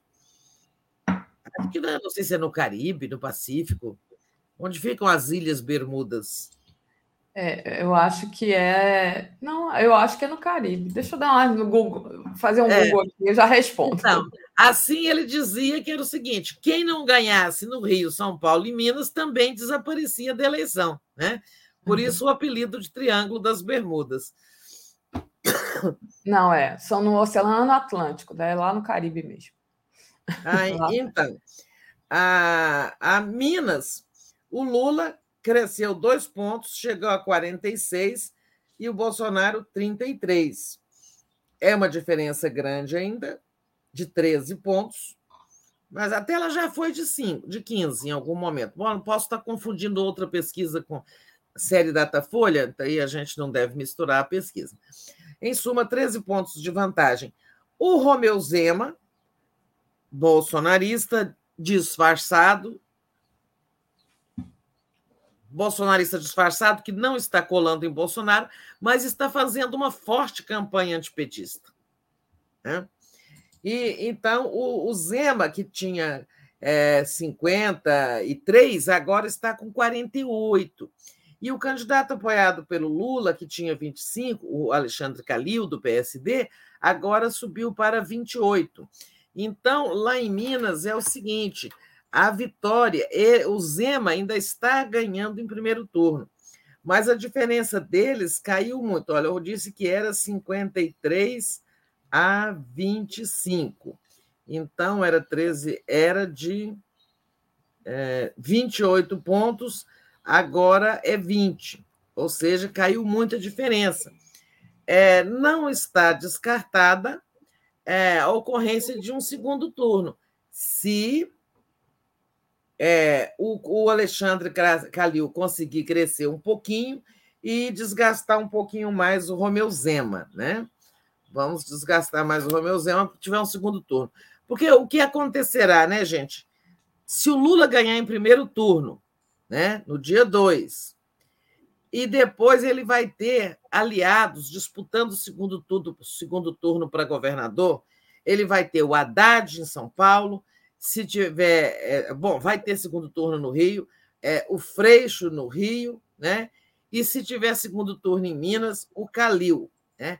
O Lula vai se é, empenhar e será um gigante né, no, no esforço para eleger os governadores desses três estados, seus, seus aliados. Né? Então, assim, olha, é, com Lula eleito no primeiro turno, aí ele passa como um furacão puxando esses candidatos aliados para governador. Né? É, eu não descarto que tenha segundo turno em Minas, o mineiro é dissimulado, o mineiro esconde o leite, eu sou mineira, né? É, eu falo de conhecimento, viu, gente? Não estou dizendo que eu sou, não. Mas o mineiro típico, mudei muito cedo, né? mas o mineiro típico, ele, ele não gosta de desagradar. Se alguém falar, você vai votar no Bolsonaro, é, e ele souber que o cara é bolsonarista, ele é capaz de dizer que sim, para não contrariar, sabe? É, mas depois vem um que é outro compadre, que é do Lula, e pergunta: compadre, você vai votar no Lula? Ele também diz que sim, porque ele não quer ficar mal, não quer atrito, sabe? Mas, no fundo, só eles sabem quem ele votar. Né? Esse é o mineiro típico do interior. Tá? Ninguém sabe mesmo em quem ele vai votar. Muito bom, Tereza. Olha, Olha só, a Dilma estava eleita senadora na última semana da campanha de 2018. Verdade, Tereza. Aí veio aquele furacão, bolsonaristas, aquele, muitos que estavam dizendo que iam votar na Dilma, na hora H não votaram. Né? Verdade. E ela Olha, perdeu a eleição para o Mequetrefe. Exatamente. A Eda diz: sou mineira, voto Lula. Aliás, a, a, Dilma, a Dilma é mineira, né? É, a Dilma é nascida em Minas e, é, e acabou fazendo parte da vida política depois no Rio. No Rio. E depois da prisão é, para o Rio Grande do Sul, depois que ela foi liberada. Né? Aí, está aqui a Eda, uma mineira franca. Mineira, voto no Lula. Tem certeza é, mas... que ela está convicta, que ela é, não vai mudar. É, ela, é, pois é, então nem todos são, são como nós, né, Eda? Mas você, você sabe que o que eu estou dizendo é uma verdade. O mineirinho gosta de ficar bem com todo mundo. Exatamente, muito bom. Tereza, a gente tem muitos comentários aqui no chat normal, são esses que passam e não ficam, então às vezes eu não consigo ler porque eles desaparecem para mim, sobre a participação do Lula ontem na entrevista do Ratinho. Imagino que você estava ocupada no Boa Noite e não tenha visto, mas eu vi. Eu vi, inclusive está no, tá no YouTube do, do SBT, se, se quiser, quem quiser ver depois. É muito interessante, né? É, o pessoal pedindo para comentar aqui, só dizendo que eu achei assim magnífica a participação do Lula. O Ratinho, é, é, digamos assim, foi muito cordial com o Lula, né? E o Lula soube usar assim, é, como se ele fosse amigo do Ratinho, que eles já se encontraram antes. Aí puxou lá, ah, a gente já comeu uma rabada junto. O Ratinho quis provocar ele, disse, mas aquela, aquela garrafinha é, é cachaça? Aí o Lula, não, é água, mas eu gosto de uma cachaçinha. A gente, inclusive, tomou juntos lá quando a gente comeu a rabada. Então, coisa assim, o Lula foi muito inteligente na.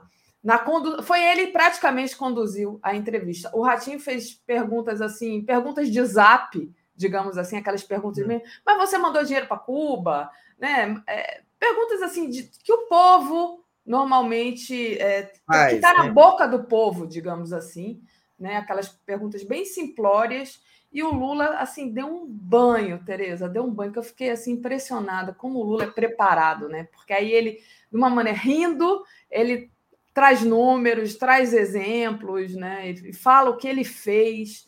Eu gostei muito da entrevista do Ratinho, só para não deixar o pessoal aqui. Sem... Ah, é verdade. Eu não vi, a gente estava comentando Datafolha, mas é, pessoas que viram, comentaram comigo depois por WhatsApp, que gostaram muito, que o Lula foi brilhante e tal. E eu li depois na mídia uma transcrição da resposta, ou, ou ouvi um trecho, um recorte, já não me lembro, depois eu fiquei até tarde aqui no computador. É, eu vi um trecho, um recorte da resposta do Lula há uma pergunta que é muito recorrente entre eleitores, sobretudo entre eleitores mais simples, menos informados, que é aquela sobre se o BNDES deu dinheiro para Cuba, Angola, Venezuela, né? Essa pergunta, isso é uma fake news que os bolsonaristas né, espalharam em 2018. Eu já contei a história de um pequeno comerciante que eu conhecia há muitos anos, que sempre foi lulista e que em 2018 não votou em Haddad por conta dessa fake news. Falou, como é que eu posso? Aqui no bairro falta tudo, asfalto, esgoto tudo mais, e dar dinheiro, ficar dando dinheiro para os outros países. E não houve quem convencesse esse comerciante, ele vai votar no Bolsonaro. Né? É, ele acha, aliás, ele me disse da última vez que eu passei na lojinha dele, ele acha que ele não vai votar em ninguém, que ele também se decepcionou com o Bolsonaro, por conta desta fake news do BNDES, né? E o Lula ontem no programa do Ratinho respondeu muito bem isso, explicando, né? Olha, não se trata de dar dinheiro, né? O BNDES financia, né, a construção, uma obra que teve uma empresa brasileira como vencedora de uma licitação. E dentro disso tem um contrato que o, a empresa contratada será brasileira, né? vencedora da licitação. Os materiais, as matérias-primas da construção serão compradas no Brasil, inclusive também trabalhadores poderão ser levados do Brasil pela empresa brasileira ele disse o seguinte: olha, isso é um bom negócio. Eu empresto dinheiro, vou receber com juros, o Brasil empresta, vai receber com juros e ainda vai exportar empregos, vai exportar material de construção, é, vai estar saindo no lucro. Não tem nada de sair dando dinheiro. E há contratos em que há contratos com o governo estrangeiro e há contratos que é com a empresa brasileira que venceu a, a licitação para uma obra. Nesse caso, quem deve ao BNDES é uma empresa brasileira e não um governo estrangeiro, mas há também contratos com governos estrangeiros. É, então, achei assim, muito bom o Lula ter explicado essa que é uma questão, questão que confunde a cabeça das pessoas da forma distorcida como eles contam. Né? Achei eu acho que esse programa até vou tentar ver completo hoje, porque disse que foi muito bom mesmo. Vou te mandar o link, Tereza, mas é fácil ah, de achar. É. é. muito fácil de achar. São 30 minutos só, é rapidinho. E hum, o Lula explicou tudo isso de uma maneira assim muito clara, muito direta, sabe? Então, acho é. que pega ali, é, amplia um pouco e, e, ajuda. Isso sim, eu acho que ajuda a, a trazer mais votos para ele, mais simpatia para ele, né? Então, achei muito interessante. E aí, Tereza, você estava falando né, dessa manipulação e como, é, enfim, essa manipulação de notícias, manipulação da verdade, né, também isso afetou no passado o Lula de alguma forma. Eu vou adiantar aqui um ponto da nossa pauta, que era o último ponto, que era justamente a questão é, do TSE, que proibiu postagens e publicações com referências aquele inexistente kit gay que foi tão é, pernóstico nas últimas eleições, né, Tereza? Foi tanto utilizado pela extrema-direita essa questão um kit gay que nunca existiu. Pois é, Daphne, eu vinha aqui com a disposição de louvar o TSE por essa decisão né, de proibir o uso de notícias e postagens com esse kit gay. Agora eu vi é, na manchete do nosso é, portal Brasil 247, ah, não foi o TSE. É, então eu ia cometer uma injustiça dizendo que eu pensei que era o TSE. Essa notícia aqui, ó, desembargador determina exclusão de reportagens sobre compra de imóveis em dinheiro vivo pelo clã Bolsonaro. Mas foi, foi uma decisão é, do Tribunal de Justiça do Distrito Federal, do Demetrios Gomes Cavalcante, o desembargador. Uhum. É, isso é censura, como está dizendo 247, né? É, então, eu ia dizer o seguinte, que, me penitenciando, que o TSE deu uma no cravo e uma na ferradura, mas não foi. Então, volto a dizer parabéns ao TSE e é, reprovação ao, T, ao TJDF, a esse desembargador, que, com ato de censura, de, quer proibir que se publique a notícia da compra de dinheiro, da compra de imóveis com dinheiro vivo pela família Bolsonaro. Né? É, essa decisão aí vai cair, né? Não é possível isso, isso, isso é censura. É, e, e, tem uma outra matéria aqui, né? Que a maioria dos brasileiros é, considera que há corrupção no governo Bolsonaro, segundo a Datafolha. Eles podem até tentar esconder essa corrupção, varrer para baixo do tapete. Ontem teve a história lá do ministro da Educação e o dinheiro no pneu, né? Mas o fato é, já está chegando a, a, a, aos eleitores que o governo Bolsonaro é um governo corrupto, né, Tereza? Não adianta Exato. tentar varrer para baixo do tapete. Né? Olha, percentual do que consideram existência de corrupção no governo Bolsonaro é de 69%. Então, assim, não é pipoca, não, tá, Bolsonaro? É muito que ele falou, né? Casos é, tá pipocam, é. estão é. pipocando. Não, não é pipoca, não. É porque tem muito caso de corrupção mesmo. E as pessoas já estão tomando consciência disso. Exato, não tem como esconder. Aí conseguir um desembargador é, que vai proibir notícias com a, esse, essa, esse uso desembestado de dinheiro vivo, que só quem tem dinheiro de procedência duvidosa é que usa tanto dinheiro vivo. É, é, e isso não é uma fake news, isso é uma verdade. Né? O uso de dinheiro vivo nos imóveis eh, foi demonstrado na, na, na reportagem do UOL. Né? Demonstrado. A, a Dalpiva é uma jornalista que conhece muito crimes do família Bolsonaro, se especializou nisso, juntamente com o um companheiro de reportagem lá, que eu esqueci o nome, fizeram um excelente trabalho, isso está demonstrado. Agora, kit gay é uma fake news. Kit gay nunca existiu. Nunca existiu um manual né, feito na gestão do Haddad como ministro da Educação, né, estimulando as pessoas a pensar, é, a questionar sua própria identidade sexual. Né? É, será que eu gosto de menina? Será que eu gosto de menino? Né? Essa coisa nunca existiu. Né? Esse kit gay não existiu. E ele tirou muito voto do Haddad em 2018 e eles continuam usando o kit gay. Então, é muito boa decisão do TSE. O problema é, é, é o problema é como controlar isso em grupos de WhatsApp. Né? Verdade. E, Tereza, só que você tocou aí no nome da Juliana Dalpiva, é, não está na nossa, na nossa enfim, previsão aqui de para você comentar, mas é, teve uma outra matéria feita pela Juliana Dalpiva, que está na nossa home, apareceu agora de manhã cedinho, que é a história do, do da família Bolsonaro indo visitar é, o ah, Adriano é. da Nóbrega, aquele que estava envolvido e foi morto e também era acusado de ser o matador de aluguel da, da Marielle Franco. Né? Essa visita foi em 2004, 2005, está aqui no corpo da matéria, 2000, entre 2004 e 2005, claro que a Marielle foi morta em 2019, mas, é, de alguma forma, a Juliana Dalpiva foi lá a fundo trazer essa notícia, esse envolvimento já antigo, né, de muito tempo, do, do Jair e do Flávio Bolsonaro com o Adriano da Nóbrega, e é, é muito corajoso, eu acho, da Juliana, né? Ela está indo a fundo aí nesse vespeiro. É, é verdade. Um Só jornalismo pra... necessário, esse de revelar ao Brasil quem são mesmo estes Bolsonaro, né? Aí está mais uma evidência da relação deles com o crime.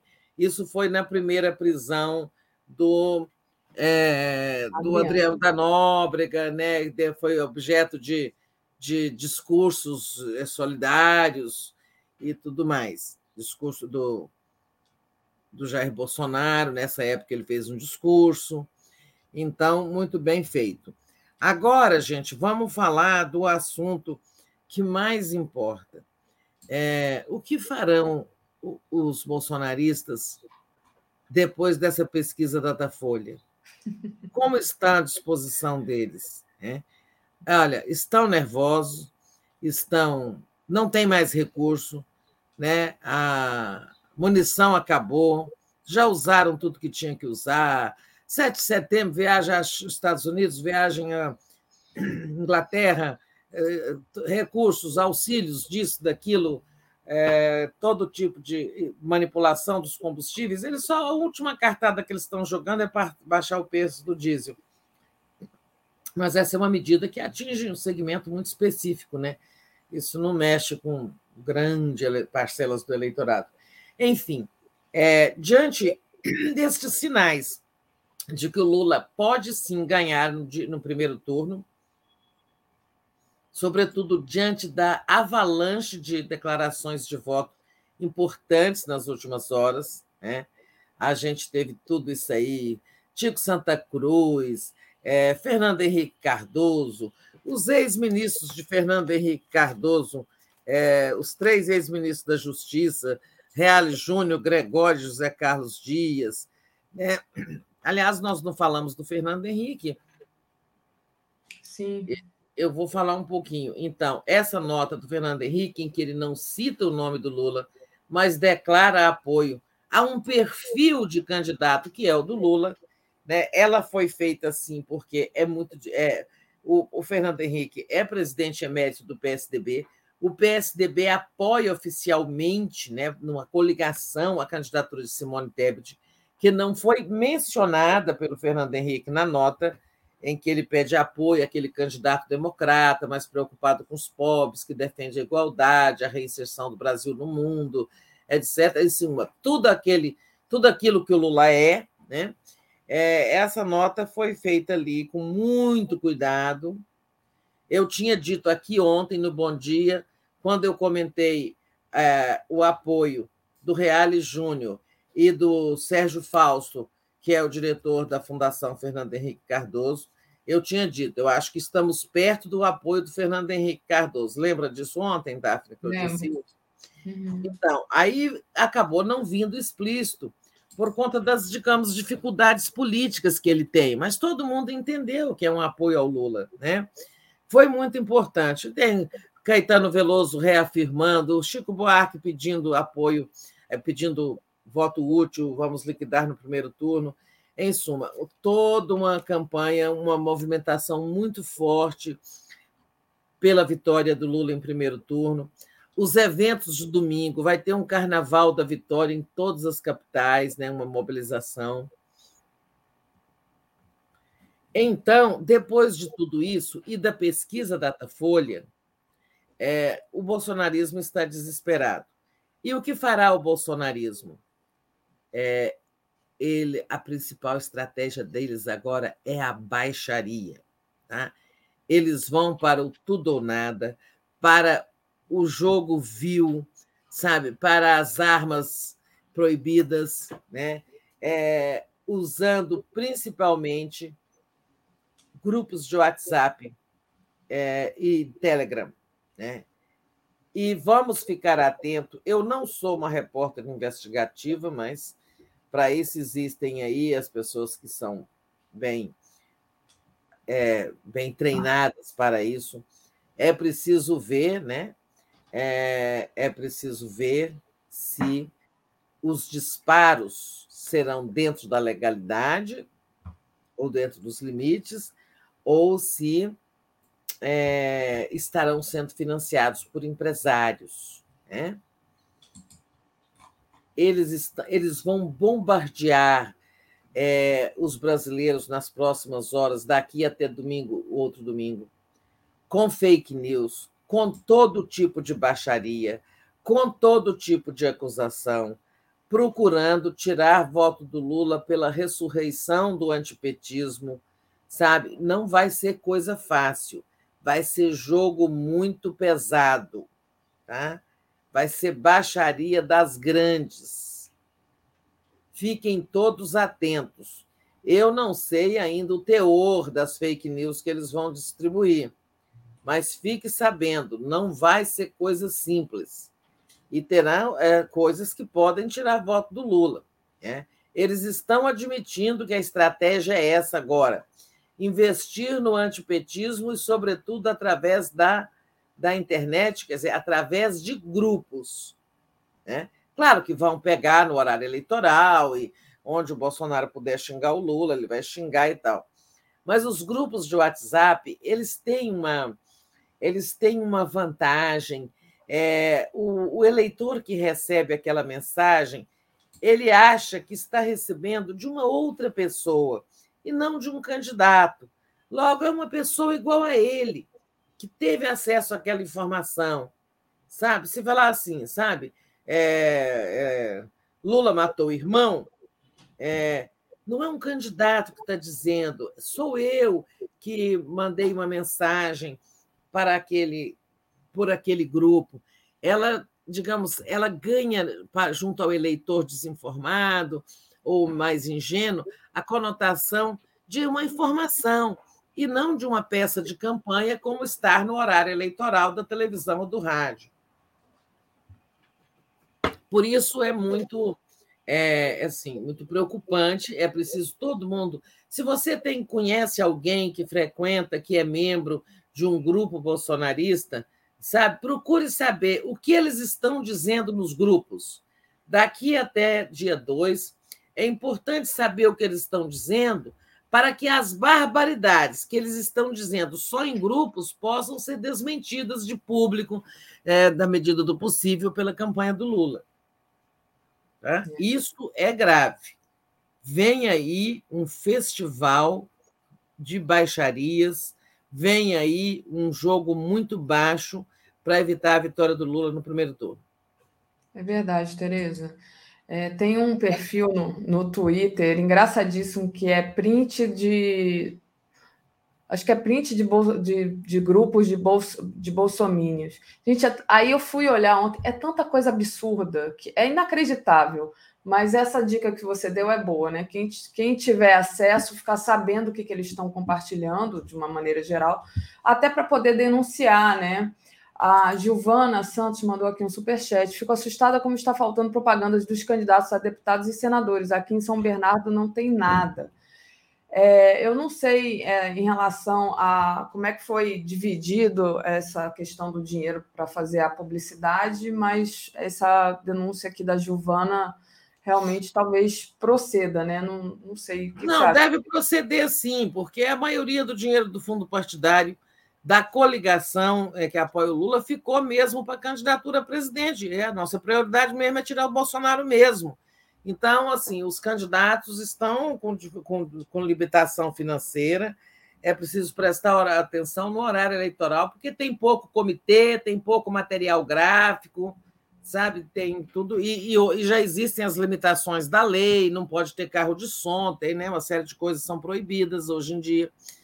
É, colaborem todos, é, difundindo o voto num candidato a deputado federal, estadual, que você considere aliado do Lula, porque não basta o Lula ganhar e não ter apoio no Congresso. Né? A, a, e cada um pode fazer a sua parte, é, reproduzindo cola, aquela colinha é importante, aquela cola, gente, porque é, essa desse tipo aqui, ó, ó. É, ah, não, isso não adianta ver, porque é, ela não, fica. Assim. É, essa colinha aqui, ó, é, que tem na ordem da votação. Essa aqui é, é da Érica Cocar e do Gabriel Mariano. É, é, eu não estou fazendo propaganda eleitoral, não. Eu tenho mais de uma colinha aqui que candidatos de, do nosso campo progressista é, me apresentam, mas achei muito bem feita essa aqui. Ó. Então, é, essa colinha que tem, pela ordem, deputado federal, deputado estadual, senador, governador e, finalmente, presidente. As pessoas precisam, inclusive, receber essa cola nessa ordem, né? Então, todo mundo pode ajudar. Pega uma colinha gráfica dessas na rua, passa na sua impressora, né? É, monta aí no, monta no, no Word com várias reproduções e imprime no, no, no sua impressora doméstica para você dar para pessoas que você conhece e que você sabe que elas terão dificuldades é, técnicas ali na hora de votar. Uhum. Tereza, como é que você responde assim essa questão da Marinilza Barroso Bueno? Eu tenho como saber, faço parte de um grupo, mas quando visualizo, quase não entro para não passar mal, faço o quê? Denuncio e mostro para a campanha do Lula? Como? Você tem como responder isso? Sim, eu acho que. Então, por exemplo, tem uma acusação grave lá, tá? Você pode trazer aqui para o 247 para nós denunciarmos. Você pode escrever para o 247 ou entrar aqui, como você está fazendo, bom, você está fazendo com o Superchat. E é, tem canais de denúncia, tem muitos canais de denúncia de fake news. É, a campanha do Lula mesmo tem, mas eu não sei te dizer agora. Disponibilizou, tem aqui, ó, Salme Lula Sobrinho. O PT disponibilizou para imprimir. Ah, não, isso aqui é a cola no site do PT. Mas eu achei que ele estava falando, tem no site do PT um local para você fazer a denúncia de fake news. É, a gente pode até abrir aqui e mostrar. Mas é, se você procurar, você vai lá no site do PT, tem uma questão para denunciar fake news.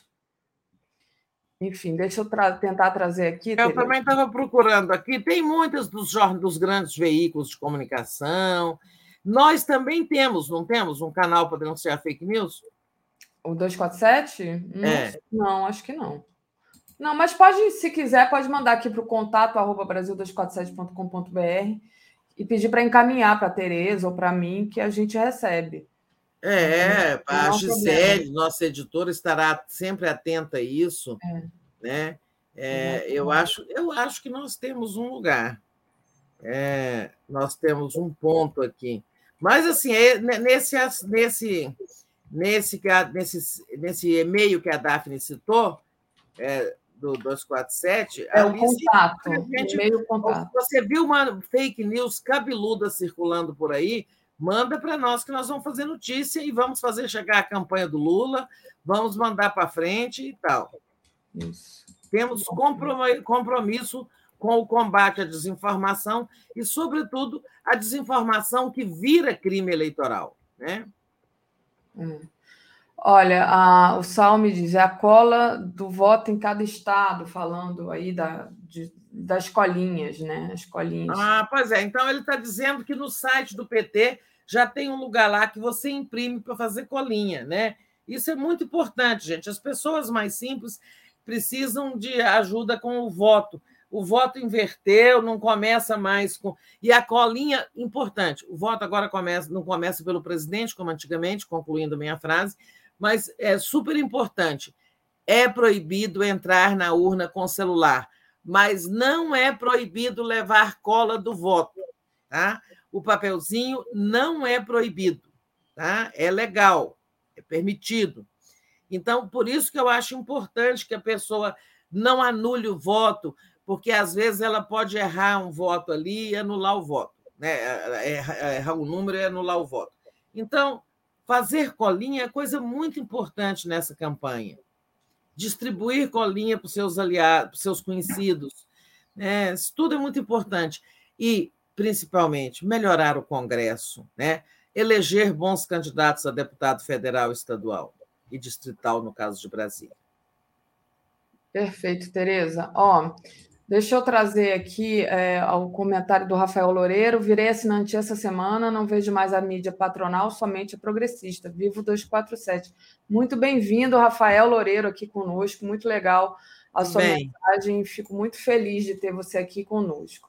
E aí, queria também trazer aqui a, o superchat da Regina Aquino, que diz: a plataforma se chama Verdade na Rede, que é lá onde é, a gente denuncia. Então, vou trazer aqui o Verdade na Rede, que é do PT, para ver o que é fake news e o que não é, que é essa daqui, ó. Tá aqui, olha.